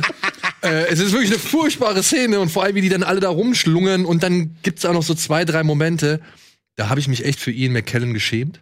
Der ist auch dabei? Der ist auch mit dabei. Oh, der Arme. Der muss da so, der macht da so zwei, drei Katzenmoves, wo ich gedacht habe, Alter. Ich meine, das zeigt zwar als eine der wenigen Schauspieler, oder es zeigt ihn zwar als einen der wenigen Schauspieler, der so ein bisschen Interesse für seine Figur hat, ja, und versucht da immer was reinzumachen. Gibt ja Aber, Vollgas, ja. aber ich denk mir dann halt so, nee, ich will dich nicht so sehen, wenn du da, da, da, da, durch, durch, die Gegend, durch die Gegend schnurst, so, das, das fand ich furch- furchtbar. Aber den Song mochte ich tatsächlich, überraschenderweise. Welcher war es bei dir? Ich mag diesen, ich weiß gerade gar nicht, wie der heißt, aber diese beiden verwöhnten reichen Katzen da, Ah, ja. wie die ja. vorgestellt werden, wo auch sich tausendmal die Perspektive verändert. Wie Ey, mit der Bett Treppe. So. Aber den fand ich tatsächlich ganz unterhaltsam, muss ich sagen. Ja, der, der wirklich, der wird einem schlecht. Der wird einem schlecht von diesen, von dieser komischen Treppe, wie sie auf dieser Treppe tanzen. Weil es ergibt überhaupt keinen Sinn mit den, mit den Aktionen, die vorher gezeigt werden. Weil sind sie vorher auf irgendwie so einem Kaminsims und sind irgendwie relativ groß und dann sind sie auf dieser, äh, oder relativ klein. Und dann sind sie auf der Treppe und dann sind sie fast so groß wie diese Treppe. Und du fragst dich halt, ey, Alter, was willst du mir hier für einen LSD-Trip verkaufen? So. Vielleicht war das auch ein bisschen die Idee. Ein Ja. bisschen psychedelisch. Ja, nee, dann sollen sie aber vorher am Eingang noch Spritzen verteilen, weil dann kann man jetzt genießen.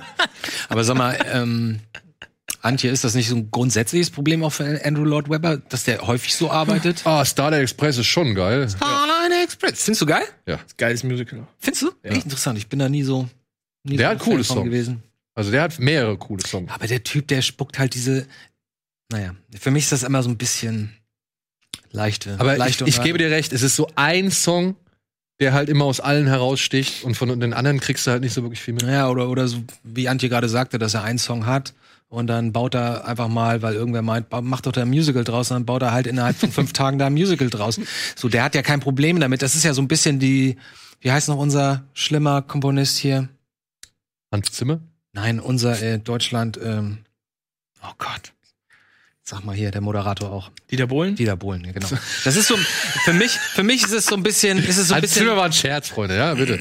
Ja, natürlich. Also so ein bisschen Dieter Bohlen-mäßig, ne? Da, Ja. So, wo du merkst, der wahnsinnig viel Erfolg hat, aber alle Songs klingen gleich und immer die gleichen Mechaniken und einfach nur das, das, was am meisten Leute mögen, das wird dann so in diesen Song verpackt.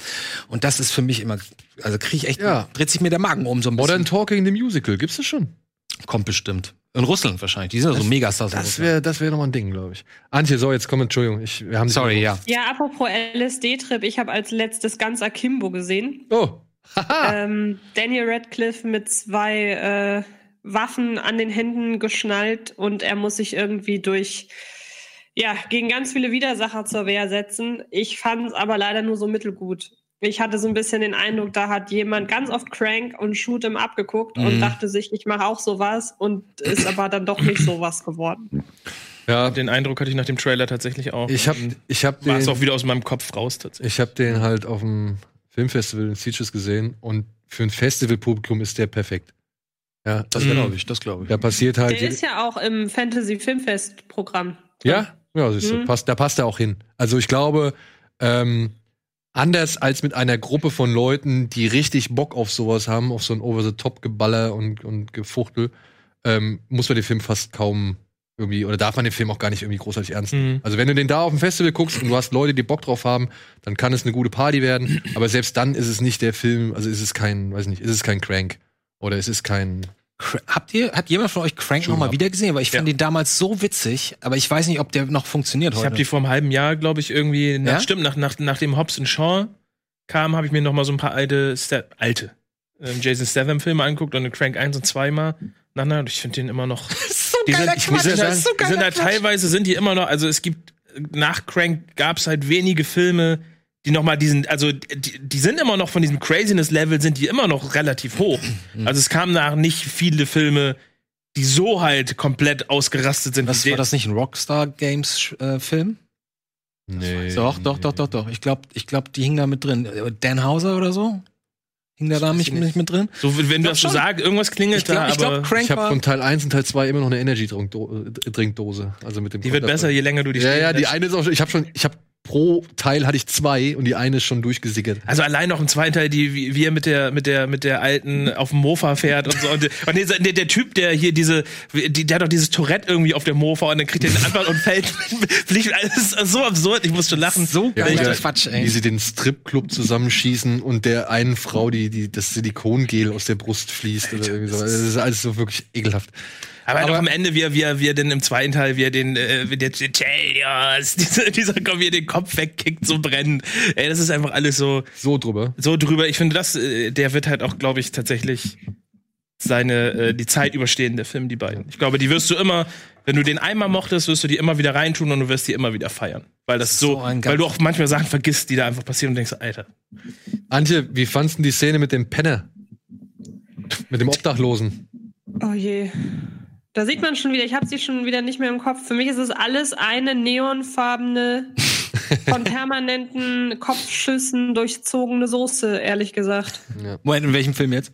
Ganzer Kimbo. Ganz- Achso. Aber man muss dazu sagen, die Waffen werden in seine Hände geschraubt. Also er kann sie nicht abschütteln oder er kann sie nicht zur Seite legen oder Ach, so. das habe ich doch gesehen. Er hat halt diese Knarren permanent. Aber er muss Hand. noch den Abzug drücken. Ja, ja, den Abzug muss er noch drücken, aber wie gesagt, er könnte jetzt halt keine Tür öffnen, keine Hose sich zumachen, kein Telefon entgegennehmen. Ist eigentlich eine charmante Ausgangssituation. Hat man ihm da nicht irgendwie eher so Hummerhände oder so geben können? Hummerhände. ja, aber dann wären wir wieder bei Tusk. Ach, Was man halt damit an auch gemacht hat, war dann, finde ich, nicht sonderlich kreativ. Also, dass man eine Szene hat, wo er versucht, sich zu ergeben, was natürlich nicht geht, wenn er in beiden Händen eine Knarre hat vor der Polizei. Oder dass er versucht, auf Klo zu gehen. Das sind dann so Sachen, wo ich denke, hätte ich mir bei der Idee ein bisschen mehr tatsächlich gewünscht. Also das sind so die naheliegendsten Sachen. Wenn man einem pubertierenden 14-Jährigen diese Idee gibt und sagt, denk dir irgendwas aus, dann denkt er sich genau das aus. Und dann verlange ich aber von einem Regisseur irgendwie ein bisschen mehr, beziehungsweise von einem Drehbuchautor ist ja hier ja, da habe ich, da Hättest du gerne seinen Löres sehen wollen, während er, sag ich mal, uriniert? Nein, aber vielleicht einfach eine ganz andere Idee. Warum ist, warum nimmt man das naheliegendste bei so einer Idee? Naja, weil pinkeln muss man halt irgendwann mal, ne?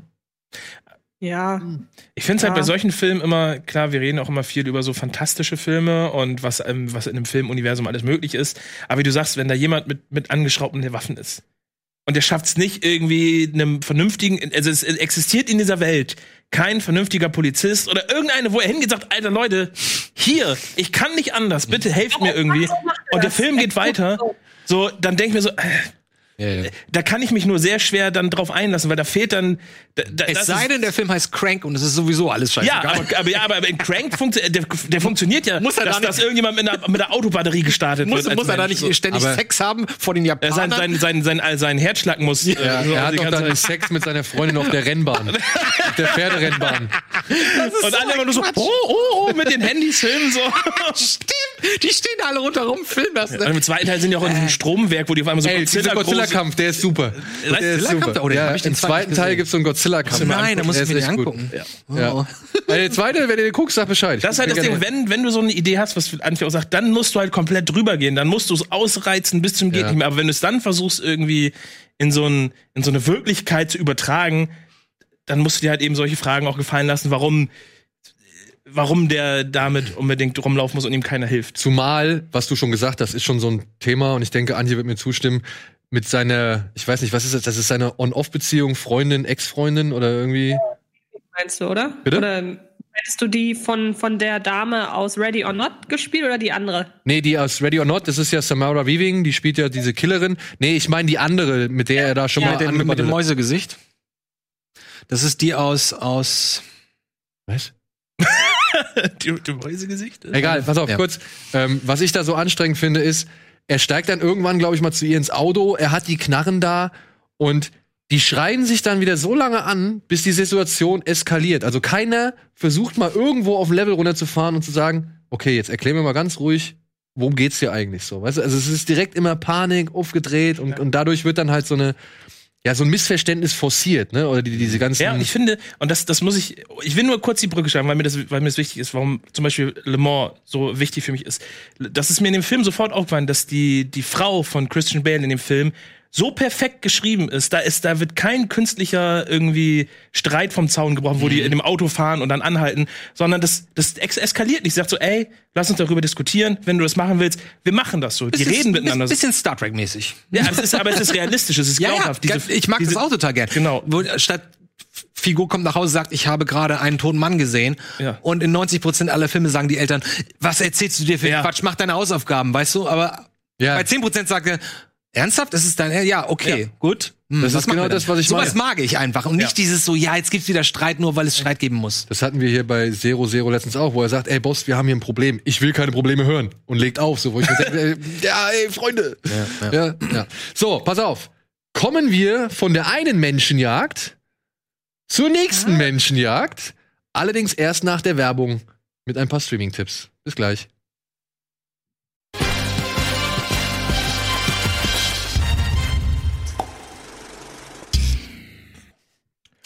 Ja, da muss der Daniel mal eben kurz runterspülen. Da übernehmen wir doch mal eben kurz die ähm, Begrüßung hier zum dritten Teil bei Kino Plus. Ich habe gerade da hier in die Schüssel gegriffen. Es tut mir wollt- sehr leid. Willkommen zurück zur aktuellen Ausgabe Kino Plus. Und ja, wir haben ja gesagt, wir waren bei eben bei einer Menschenjagd namens Ganz Akimbo. Kommt demnächst aufs Fantasy Filmfest. Soll, glaube ich, auch noch ein bisschen regulär ins Kino kommen, wenn ich das richtig verstanden habe, ne? Juni. Bitte? Juni. Ich glaube 25. oder so. Okay, ja, 25. Und wir versuchen gerade auch ein Gespräch mit dem Kameramann dieses Films zu bekommen, denn der ist Deutscher. Hm. Der war damals in Sieges dabei, hat ein bisschen was zum Film erzählt so.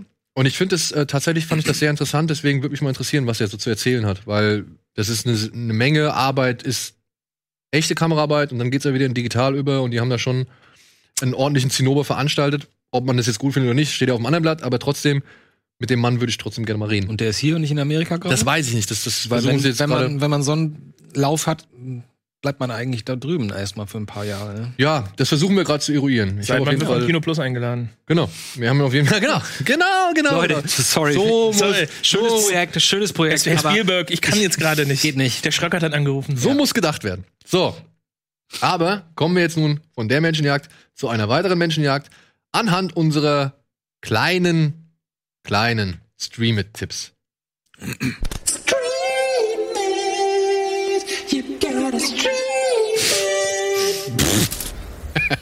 So, Antje, du möchtest etwas über The Hunt erzählen.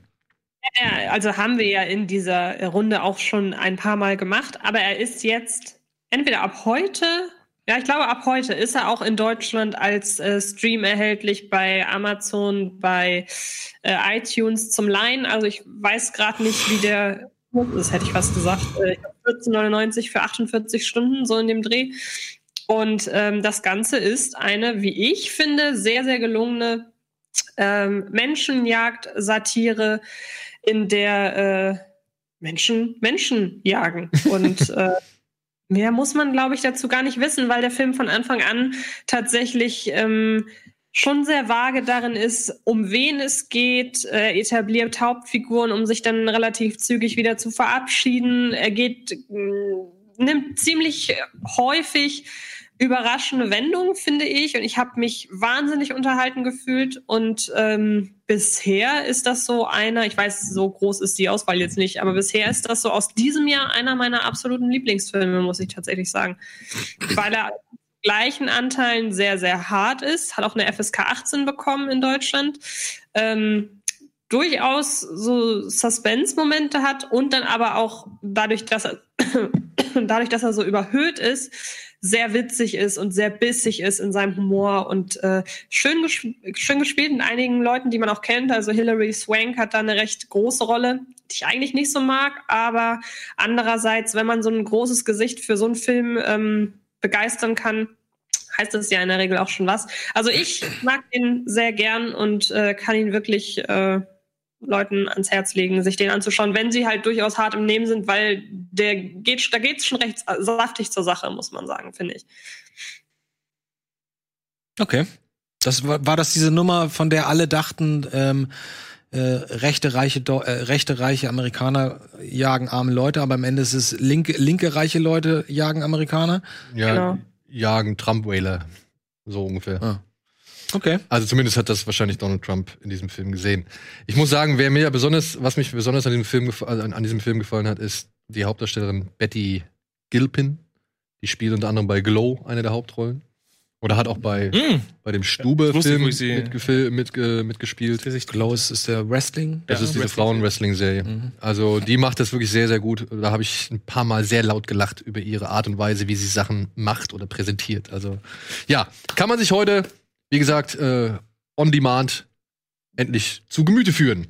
Ein Film, den man sich auch online äh, on demand zu Gemüte führen kann, allerdings für etwas mehr Geld, glaube ich, als ähm, The Hunt, ist ein kleiner, ja, wie soll man sagen, eine kleine, ein kleines Beziehungsdrama, in dem es aber auch tatsächlich noch um ein Monster geht.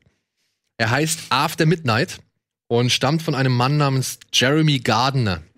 Den haben wir hier im Rahmen von Kino Plus schon hier und da mal erwähnt aufgrund seines oder eines seiner Vor einer, einer seiner Vorgängerfilme, nämlich Ben und Mickey vs. The Dead. Mhm. So heißt er im Deutsch, im Original heißt er The Battery.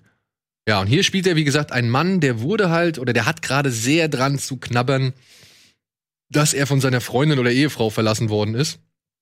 Und das diskutiert er auch mit sehr vielen Menschen aus. Man sieht hier und da noch ein paar Rückblicke. Aber hin und wieder passiert es dann doch, dass vor seinem Haus ein Monster auftaucht. Eine, eine wirklich eine richtige monströse Kreatur. Und er versucht jetzt halt rauszufinden, was es mit dem Ganzen auf sich hat. Kann man so sagen, oder? Ohne viel zu viel zu verraten. Würde ich auch so sagen. Jetzt darf man sich da aber kein spektakuläres Dauerfeuerwerk irgendwie erwarten. Das ist ein sehr, sehr ruhiger und sehr, sehr kleiner Film. Aber Aber- die machen doch immer so Low Budget. Die haben, ne? ja, ja, der hat halt hier auch hier mit äh, Moorhead und Benson, mit den beiden Regisseuren, die The Endless gemacht haben oder Spring. Ja.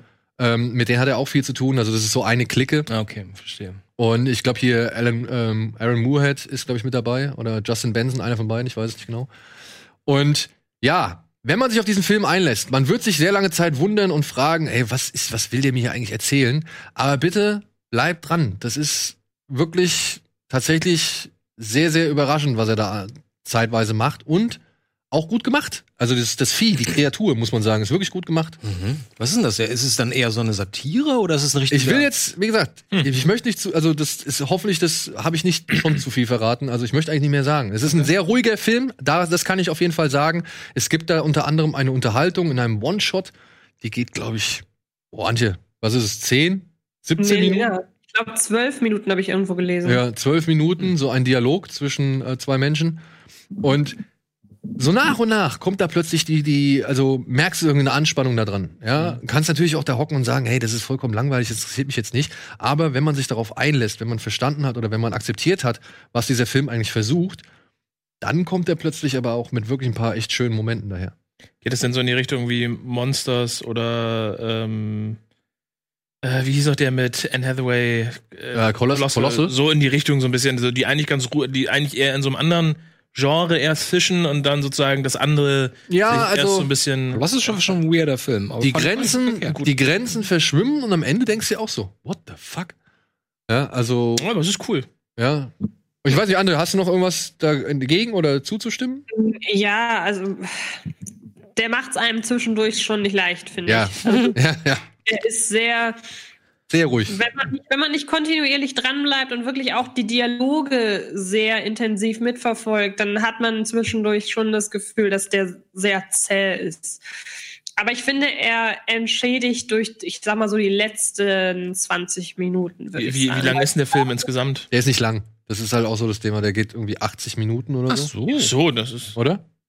Ja, der ist, das stimmt, der ist nicht lang. Das Der ist nicht Okay, lang. aber dann, ist, aber dann ist natürlich wirklich sehr hart, wenn du, wenn du nicht darauf vorbereitet wirst bei einem 80-Minuten-Film und der äh, hat eine Chance, dich in der Mitte schon zu verlieren. Mhm. Äh, dann ist es gut zu wissen, da, eine, eine Deswegen- Empfehlung zu bekommen, dran zu bleiben. Andererseits, ähm, ich, ich habe neulich auf Empfehlung unserer Zuschauer noch mal diesen Film gesehen mit dem Typen, der nicht sterben kann, wo sie einfach nur in der Hütte sitzen und darüber diskutieren, ob das äh, realistisch ist oder Man from Earth. Man from Earth. So toll. Ich meine, da passiert auch nichts. Das ist einfach nur, was wäre, wenn?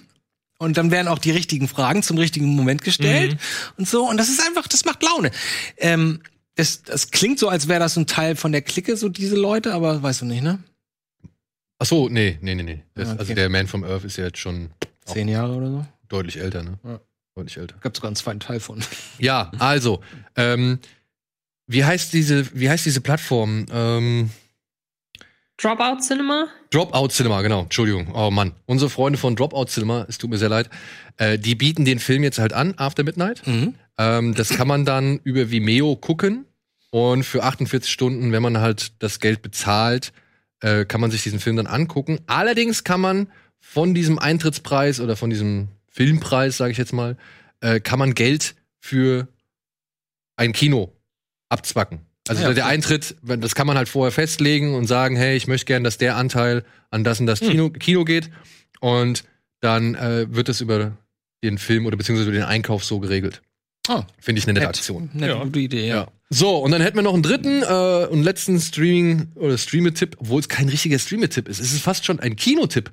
Denn dieser Film kommt ab dem 20. Mai in diverse Autokinos. Den habe ich mir gestern angeguckt, weil ich habe die Mitteilung bekommen, wann er jetzt in den Autokinos zu sehen ist und habe mir geguckt, wer da alles mitspielt. Also in der Hauptrolle Kida Koda Ramadan.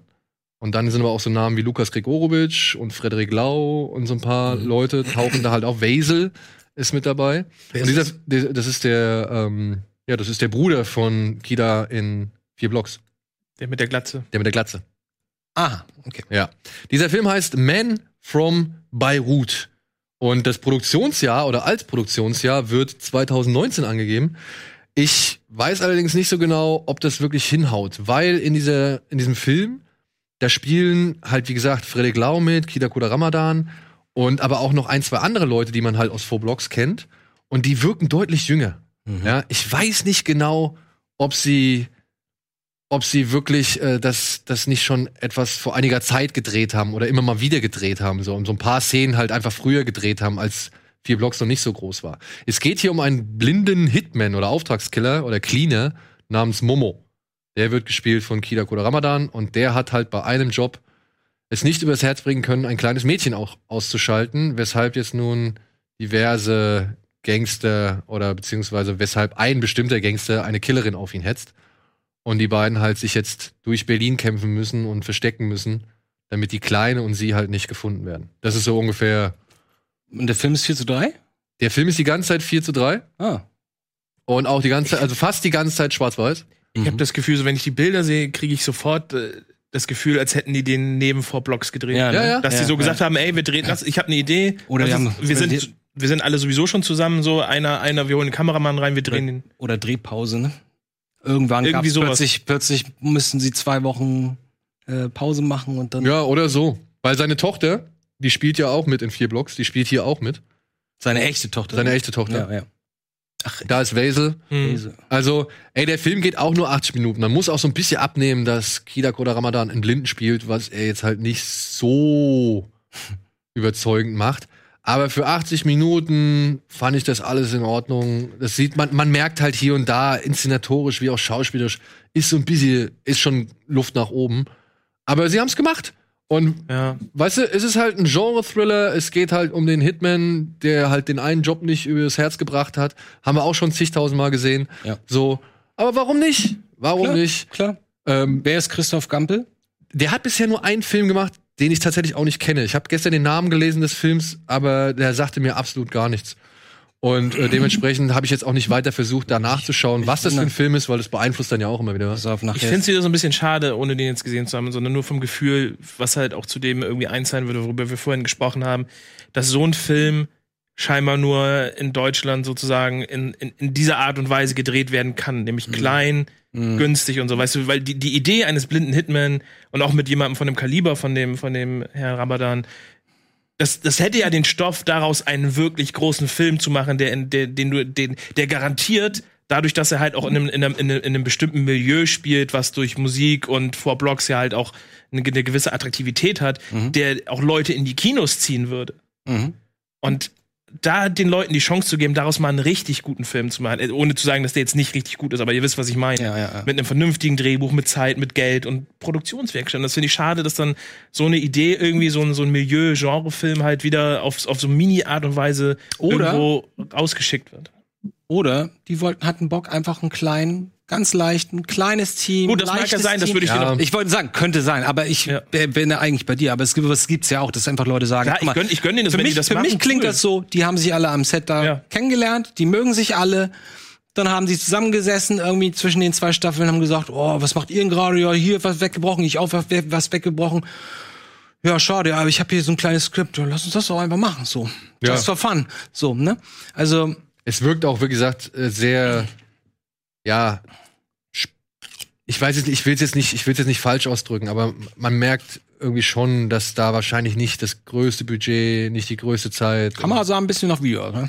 Ja, du siehst Kamera auch, dass der auch ja scheinbar mit, mit was mit 50, 60 Frames lief. Ja, die Kamera ist Ja, der tatsächlich, Fernseher ist so. hat halt, aber das Bild ist tatsächlich sehr Video, Ja, das sieht schon sehr nach also Handy. videoästhetisch. Oh, okay. Ähm, was ein bisschen schade ist. Ja, 20. Mai im Autokino Köln-Porz, 22. Mai im Autokino Essen. Kurze Zwischenfrage. Sehe ich das richtig, dass die Autokinos in Hamburg immer noch nicht geöffnet haben, ne? Ja, ich glaube, es soll ja jetzt irgendwie soweit sein oder soll jetzt irgendwie rankommen. Äh, warte noch, 22. Mai im Autokino Kornwestheim bei Stuttgart. Ebenfalls am gleichen Tag in Gravenbruch bei Frankfurt. Und am 28. Mai soll er wahrscheinlich nochmal ins Autokino Wuppertal kommen. Und er soll auch nochmal regulär ins Kino kommen. Ja, so viel dazu. Ich bin mal gespannt, was die, was die Jungs von Familie als nächstes machen. Ja, also Familie finde ich zum Beispiel doch eine ganze Besser? Spur besser als jetzt äh, Man vorbei. Das ist doch eher was Trashiges und Familie ist ja eher was. Ja, aber trashig ist der nicht. Der nimmt sich schon sehr ernst. Ach so. Ja, ich also dachte, das der- wäre so Fun mit Gangster. Nee, nee, nee, nee, der nimmt sich schon sehr ernst. Also gibt's gerade Kida Koda Ramadan macht da so, also hat da so so einen Monolog, der sich durch den ganzen Film zieht so und das ist schon ein bisschen versucht schon ein bisschen auf Deeper zu Okay. sein. Was aber sehr lustig ist, was wirklich, wo ich sehr gelacht habe, ich weiß nicht, ob es freiwillig ist oder ob sie sich einfach einen netten Gag erlaubt haben. Es gibt eine Szene mit Lukas Grigorowitsch. Und Lukas Grigorowitsch kommt rein und hat so eine schwarze Kappe auf mit so einem Logo. Und ich denke mir die ganze Zeit, ey, woher kenne ich denn dieses Logo? Das muss ich doch, das, das, das, es kommt mir so bekannt vor. Warum habe ich das so im Kopf? Das ist Rocket Beans Logo. Nee, nicht Robert De Niro, sondern ähm, da steht halt 3JB, was halt für drei Jahre Bau steht. Ja, und drei Jahre Bau ist das Label von zehn Jahre Bau. Und zehn Jahre Bau ist ein Gangster aus Lombok, aus der Fortsetzung von Lombok, Ach so. bei dem sie halt irgendwann witzig. mal sitzen. Ach, Und das das, das fand ich halt ganz lustig, weil ich habe mir da gedacht, ich weiß, die Filme werden wahrscheinlich nichts miteinander zu tun haben, aber sich vorzustellen, dass Man from Beirut in derselben Welt spielt wie Lombok, fand ich irgendwie Das ist immer sympathisch. lustig. Ich mag ja, Ja. sowas. So Verbindung. Ja. Also, das war wahrscheinlich nur Zufall. Wahrscheinlich haben sie gesagt, ey, Lukas, zieh mal eine Kappe auf, deine Frisur ist scheiße. Oder, so. oder Lukas hat selbst gesagt, so, ey, meine Haare sehen gerade ein bisschen kacke, ich, ich mache jetzt hier einfach mal, ich zieh mal die Kappe auf. Aber das fand ich halt einen netten, schönen Querverweis. Also ich finde, ich finde es auch, um äh, auch was Andi sagt, ich finde es halt einfach gut, dass, dass wenn vielleicht vielleicht hilft sowas auch. So eine Initiative bei bei bei Filmschaffenden in Deutschland zu sagen, ey, wir machen jetzt einfach nur noch mal. Wir, wir verlassen uns gar nicht mehr auf die ganzen scheiß genau machen ja oder auf die Preise, sondern wir, wir machen jetzt einfach, weil wir haben doch das Internet, wir haben Internet, wir können irgendwo, ein Kida Ramadan kann ja selber auch Netflix anschreiben, sagen, ey, ich habe hier eine Produktion, so wollt ihr den vielleicht zeigen, was auch immer. Die Möglichkeit, du brauchst ja, Das glaube ich auch, ja. du brauchst ja die alten Wege gar nicht mehr zwangsläufig zu nehmen. Mhm, das stimmt. ja. So, so viel zu unseren Streaming-Tipps. Jetzt weiß ich nicht so genau, was wir machen sollen. Ach, ich würde sagen. Oh, ich habe noch ein Paket. Soll ich das mal? Hast du nicht auch noch immer, lest ihr nicht immer diese aus den alten Jahren? Ja, ja, das ist, ich glaube. Da war nämlich, da war nämlich ein Film, bei wo ich mich richtig drauf gefreut habe. Ja? Bei welchen? Wollen wir nicht erstmal kurz sagen, äh, nochmal kurz in Gedenken an, an Herrn Stiller? Einmal kurz. Ich habe zu dem keine Beziehung. Ich muss auch sagen, ich habe leider nicht so wirklich. Ich hab, muss auch, ich habe den auch nur durch King of Queens. Ich habe nicht mal King of Queens gesehen. Ich fand das immer doof. Und äh, jetzt habe ich halt nur in den letzten zwei Tagen, wo es war, habe ich ein paar, ein paar Sachen aus, aus so Conan und so, die auf YouTube aufgetaucht sind, habe ich nachgeguckt, wo er als Gast war. Mhm. Und äh, da hat er halt die gleiche, da hat, ist mir aufgefallen, dass das, das, das Deutsche, wie sie ihn deutsch porträtiert haben, war sehr nah an dem Original. Dieses immer auf einmal laut werden und so. Und das fand ich ganz, aber Wieso tatsächlich. Deutsch? Der- also King of der Queens. in Deutschen in der in der Nein, nein, in King of Queens, die deutsche Synchronisation meine ich. Ach so. So sozusagen, wie sie seine Stimme getroffen haben und so. Und das war sehr nah an dem englischen Original tatsächlich. Aber Okay. äh, anders war mir denn nie irgendwie. Also ich war auch überrascht, dass der bei Seinfeld wohl früher irgendwie Teil des, des, des Staff war, aber ich habe auch Seinfeld früher nie gesehen. Also ich habe keine Beziehung zu dem. Wenn jetzt, ben, wenn jetzt Ben Stiller von einem Moped überfahren worden wäre und tot wäre, dann wäre das was anderes. Dann wäre ich bin jetzt, ausgerechnet von einem Moped. weil das ein besonders lustiges Bild ist, von einem roten, hässlichen Moped totgefahren zu werden. so, dann wäre ich jetzt traurig, muss ich sagen. Ey, aber wisst ihr, was ich nicht wusste? Der war ja verheiratet mit einer Dame namens, ähm, wow, ich hoffe, ich kann es jetzt richtig aussprechen, Moira. Ähm, Moira. Moira, M- Mira, Mira. Und diese Dame, das war die Mutter von Kate Tanner aus Alf. Ach nee. Ja. Hm. Also er war mit, wie heißt sie, Dorothy oder so hieß sie, glaube ich, ne? Dorothy Halligan oder Harrington oder sowas. Was? Wer? Die Mutter von Kate aus Du Alf. meinst, du meinst die Nayen. Die man Nayen Ja, genau. Äh, sagt. die, die, in die in Alf die Mutter gespielt hat. Ja, die Spießermutti. Also- mit, dem, mit, dem, mit den komischen orangen Haaren. Nein, nein, achso, ja, doch. Doch, doch, das ist. Doch, doch, doch. Hm. Also, Nicht Lynn, nicht die Tochter. nein. Nein. Ich rede von Kates Mutter, die irgendwann mal dazu kam und feststellen musste, dass ihre Tochter und deren Familie jetzt mit einem Außerirdischen zusammenleben. Alter, das ist so lange her. Ja? Okay. In diesem Sinne, Jerry Stiller, farewell, alles Gute. Wir haben alles genossen, was man von ihnen genießen konnte. Oder halt eben auch nicht. Ja, vielleicht kann man ja auch einiges nachholen jetzt. Ich meine, Antje, wie wie ist bei dir? Was hast du? Hast du eine Verbindung zu Jerry Stiller? Auch gar nicht. Überhaupt null. Also ich meine, ich habe den. Entschuldigung, ja? Nein, Ja. ich wollte mich äh, im Nachgang entschuldigen dafür, dass ich keine Verbindung zu dem Herrn habe. Ich bin dann auch, also Ben Stiller natürlich wahnsinnig, aber nein. Ich habe heute halt auch seinen Namen bei Wikipedia eingegeben und so in Filmografie geguckt. Und bis auf, dass er scheinbar in Zuländer 1 und 2, glaube ich, Natürlich. Hm. drin war, habe ich nichts davon irgendwie. Es wäre was anderes, wenn wir jetzt Fans von, von King of Queens wären, wäre das wahrscheinlich eine Hey, komplett andere. Und das ist das Ding, ne? Weil King of Queens Fans, die sagen ja auch, der ist ja der heimliche Hauptdarsteller Ja? oder der, der Held irgendwie so. in dem Dings. Aha. Arthur Spooner hieß er, glaube ich. Ja, ne? genau. Äh, und Spooner. Ja, ja. Und also, und ich muss sagen, jedes Mal, wenn ich mal King of Queens irgendwie gesehen habe, ich glaube, Donny könnte, glaube ich, jetzt wirklich Mhm. ein, ein, ein Manifest runterbeten über, glaube ich, Jerry Stiller.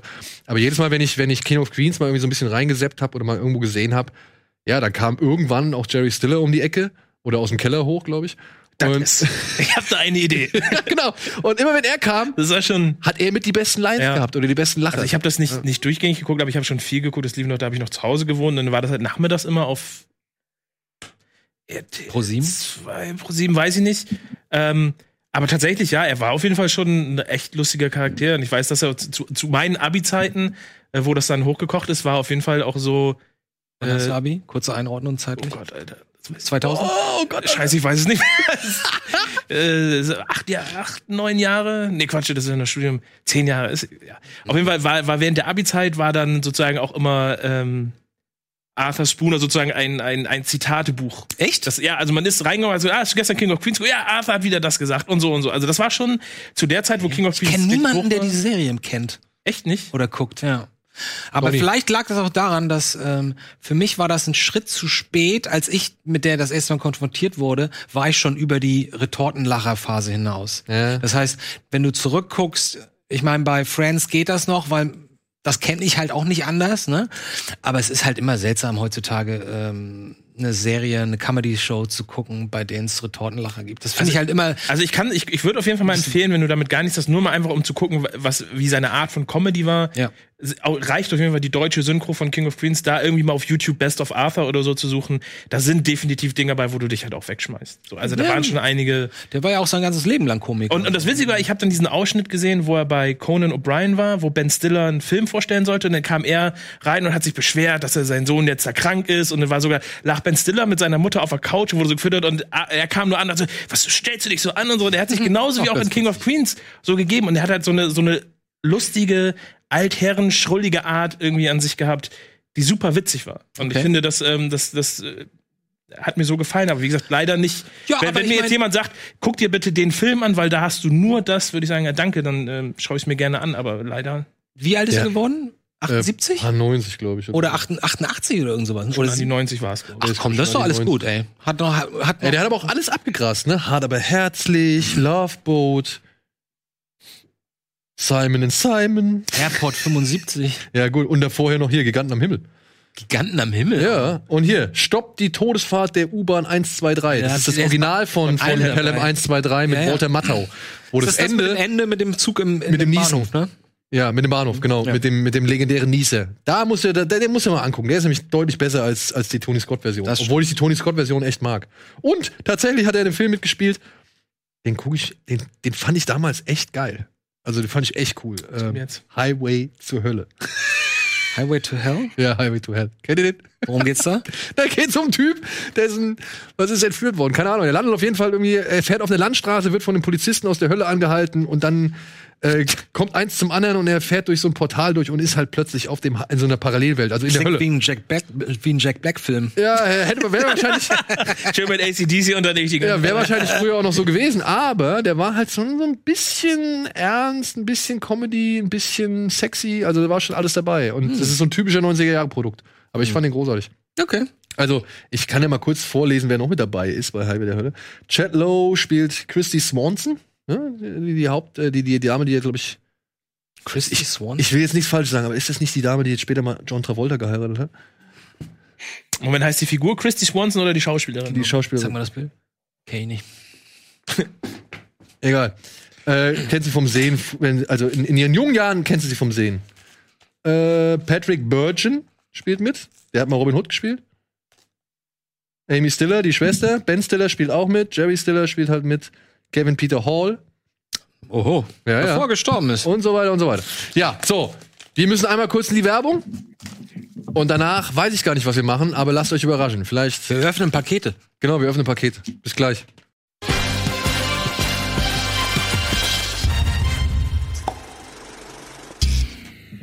Ah. Und damit herzlich willkommen. Alter, ich habe eine Frise wie in den 90ern. Meine Corona-Frise. Naja, aber jetzt bist du auch langsam wieder an der Ge Gallagher Gedächtnisfrisur. Nein, ähm, die Gallagher. Gedächtnisfrisur muss ja hier muss ja hier lang und das ist schwierig, weil ich krieg hier mal Locken. du Und werde deswegen immer für, Ju- für einen jüdisch-orthodoxen Mitbürger gehalten. Hast du in den letzten drei Jahren irgendwie mal eine andere Frisur gehabt, außer die? Ich habe seit zwei Jahren kurzer Frisur. Ja, genau, er war doch vorher viel länger. Ich habe immer lä- längere Haare gehabt. Ich habe sogar mal Fotos entdeckt neulich von mir. Ich habe so lange Haare gehabt. Ich so, hä? Ja, mit hab- solchen langen Haaren warst du nicht bei Kino Plus. Naja, aber mit den, mit den, mit den Gallagher-Locken. mit den mit den Gallagher-Haaren hatte ich, ja, ja, war ich ganz früher, also auch zu Game One Zeiten, das war alles noch. Game One, das war ja auch noch, da haben wir noch ein Schwarz-Weiß hier gedreht. Andi. Auch übrigens, ich, ich muss noch mal sagen, ich vermisse so ein bisschen diese Nummer mit dem kleinen Monitor und deinem Gesicht Das oder fand ich da- auch zum, cool. zum Fragestellen, falls man mal irgendwie Fragen hat und dann konnte man da die Regie vor. Das fand ich Das lustig. kannst du jetzt mit Alvin machen. Ja, kannst du. Alvin machen? Ich glaube, Alvin will das, glaube ich, nicht, Alvin, oder? Passt. Dass Alvin, dich können wir dir so einen kleinen Monitor hinstellen mit deinem Gesicht so? Hä? Damit ihr mich hier die ganze Zeit wütend, schnaubend und, und Nein! Monitor sehen könnt. Doch, das wäre ganz gut. Dann könnte ich vielleicht Der ein bisschen, verdammte Daniel! ja genau, dann könnte ich ein bisschen die Situation besser einschätzen. Ich wollte nur sagen, ich vermisse das, weil ich das lustig fand mit diesem kleinen. Ja.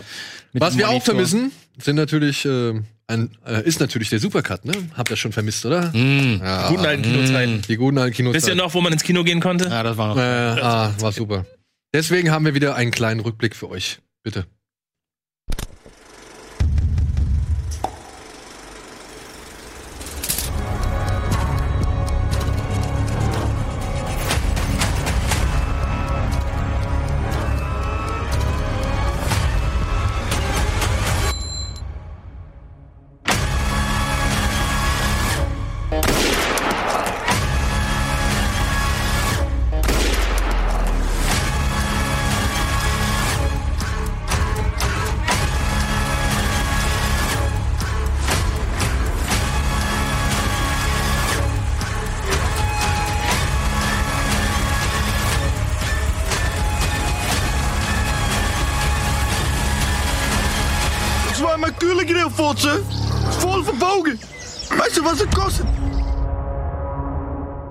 2007?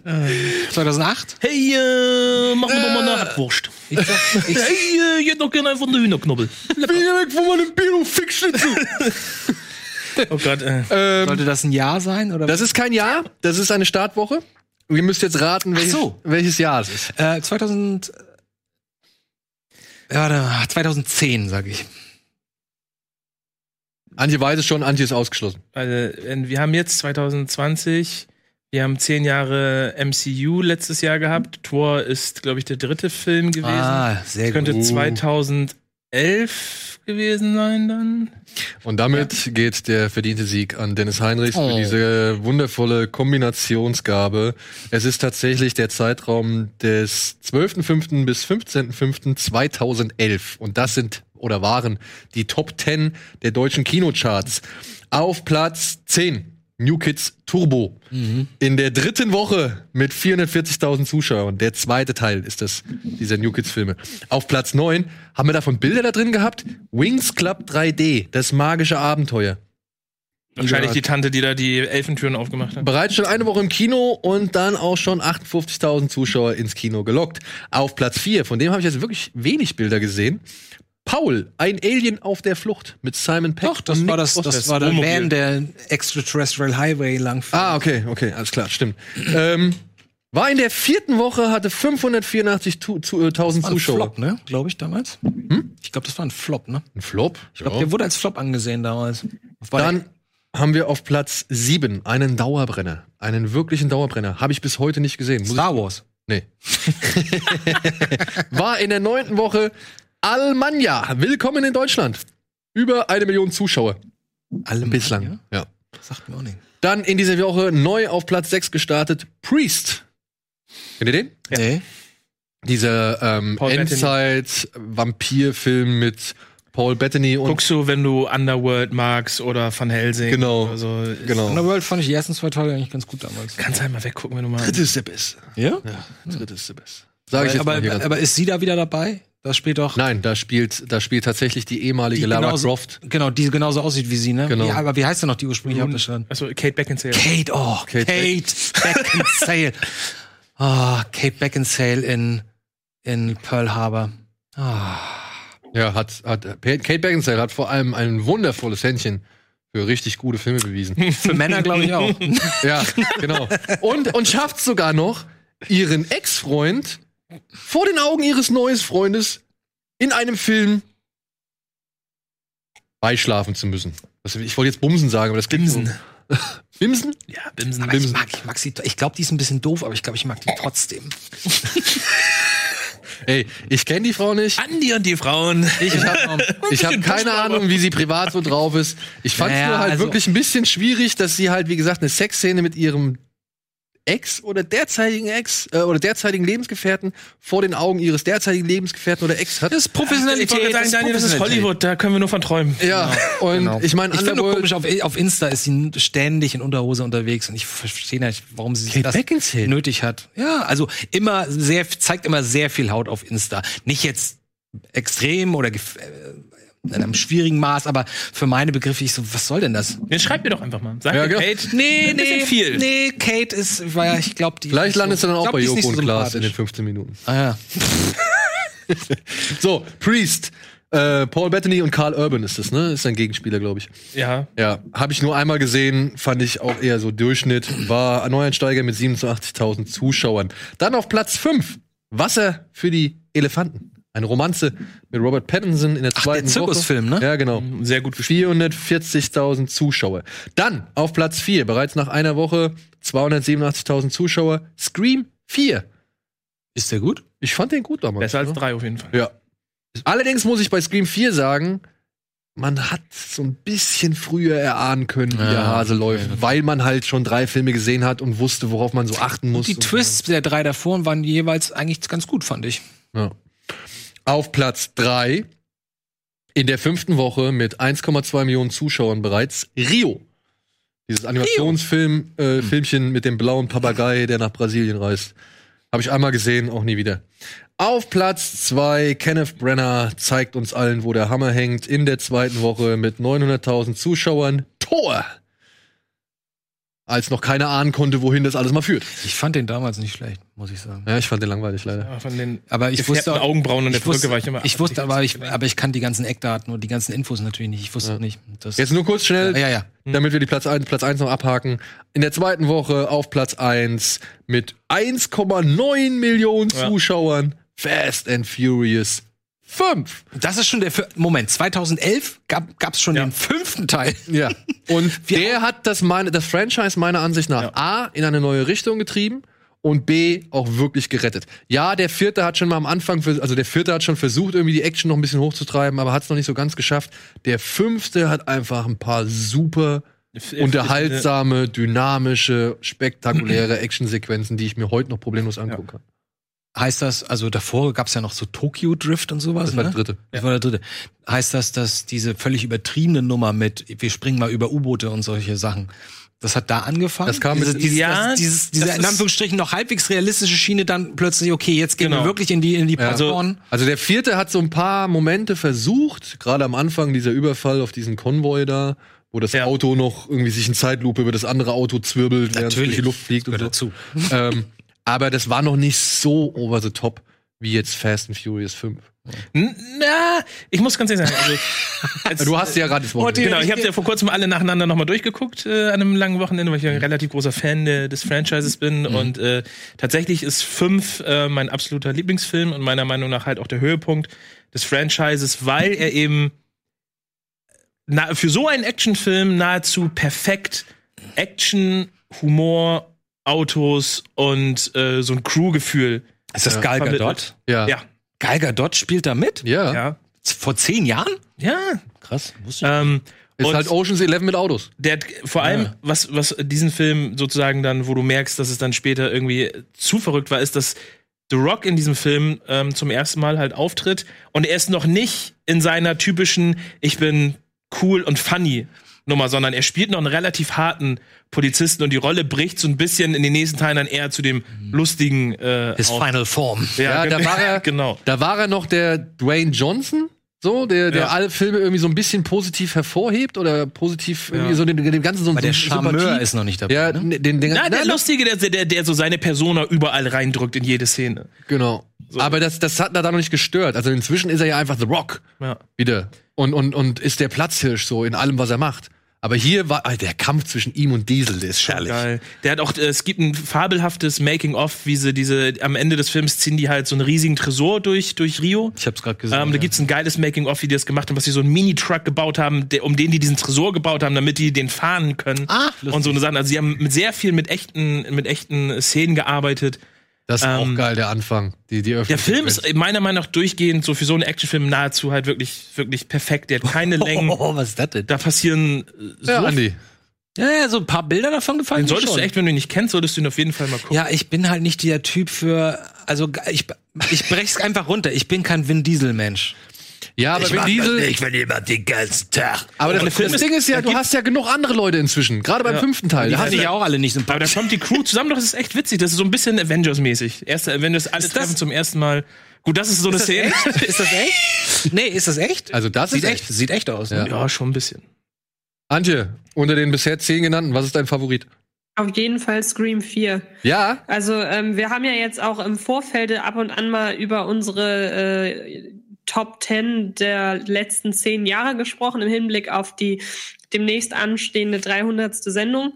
Und ich habe vor kurzem ja meine Top 50 der letzten zehn Jahre veröffentlicht und da war Sc- Scream 4 auf jeden Fall drunter. Es ist einer meiner absolut liebsten Horrorfilme jüngerer Zeit und aus dem Scream-Franchise auch mit Abstand mein Liebster. Also den gucke ich immer wieder, bestimmt, weiß nicht, ein, zwei Mal im Jahr. Der, vom Anfang mit dem Film, im Film, im Film, über die ganzen ich meine, ich mag an dem Scream-Franchise generell, dass hier die Taten des Scream-Killers oder der Killer, dass die auch mal Konsequenzen für die handelnden Figuren haben. Also ich habe das gerade so bei Teenie-Horror-Franchises, dass man so den Eindruck hat, so im nächsten Film ist das alles schon wieder vergessen. Da sind es halt neue Opfer und was da mal passiert ist, ja, das, das war mal, das erzählt man sich, aber ich, in Scream hatte ich immer das Gefühl, das hat die auf lange Zeit geprägt. Mhm. Und ähm, deshalb mag ich die Scream-Reihe so gern und eben auch den vierten Teil und ähm, mit ganz großem Abstand von den zehn genannten Scream 4. Shit, da muss ich mir den doch nochmal angucken. Ja. du vor allem, Ich- es gibt eine Menge Franchises, gerade im Horrorbereich, die sich nicht noch mal so viel Mühe gemacht haben wie jetzt der vierte Teil. Also der gibt sich Ja, ich, da- ich dachte nur, weil jeder, jeder Scream-Teil hat ja die Metaebene noch eine Ebene höher ja. geschoben. So, und ich dachte bei drei, wo das dann auch schon der Film im Film ist und dann werden die, glaube ich, am Set umgebracht oder irgend sowas, keine Ahnung. Und ich dachte wirklich, okay, wie willst du das in Teil 4 jetzt auch noch toppen? Das war mein Haken, deswegen habe ich mir das, glaube ich, nie angeguckt. aber jetzt in Teil 4, also Antje, ich müsste mich arg täuschen, aber da spielen ja auch soziale Medien erstmals eine Rolle, ne?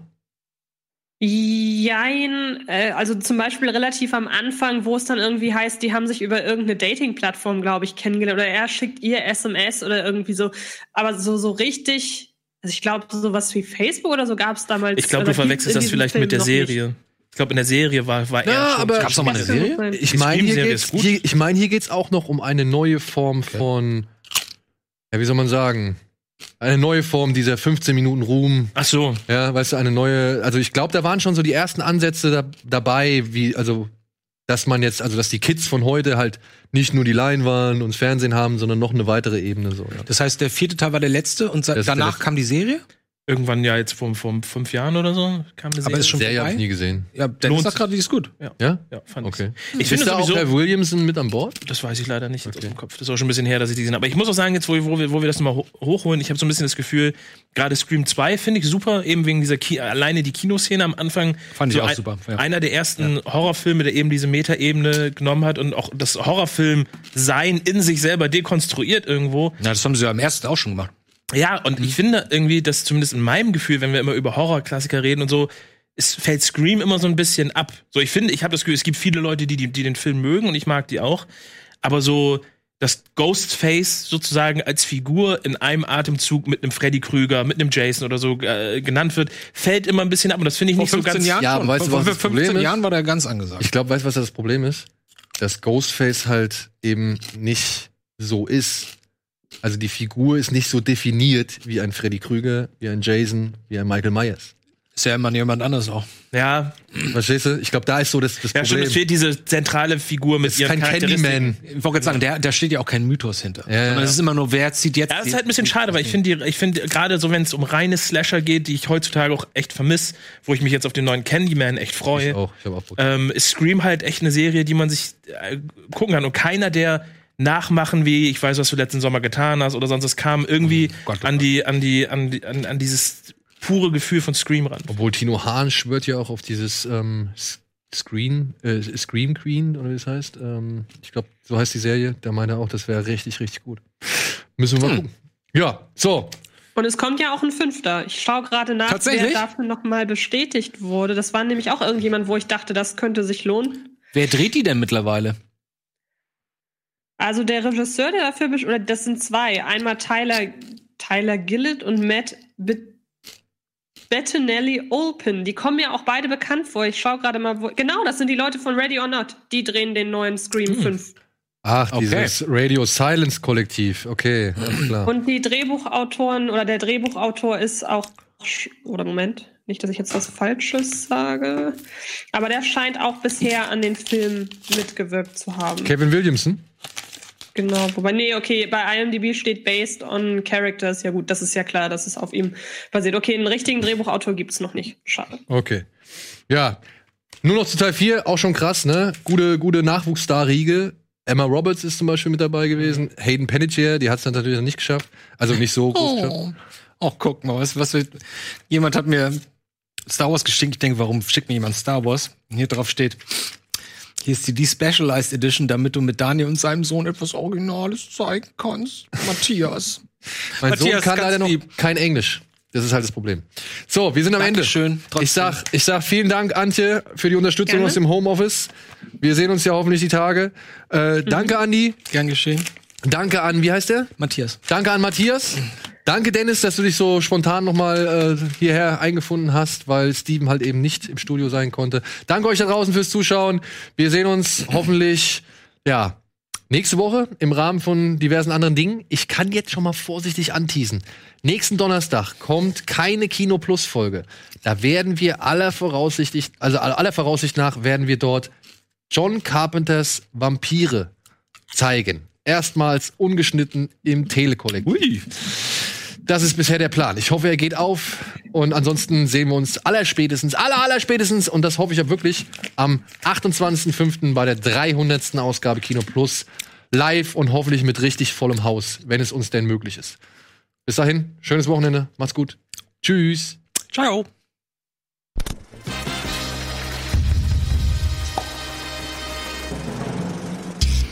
Diese Sendung kannst du als Video schauen und als Podcast hören. Mehr Infos unter rbtv.to/kinoplus.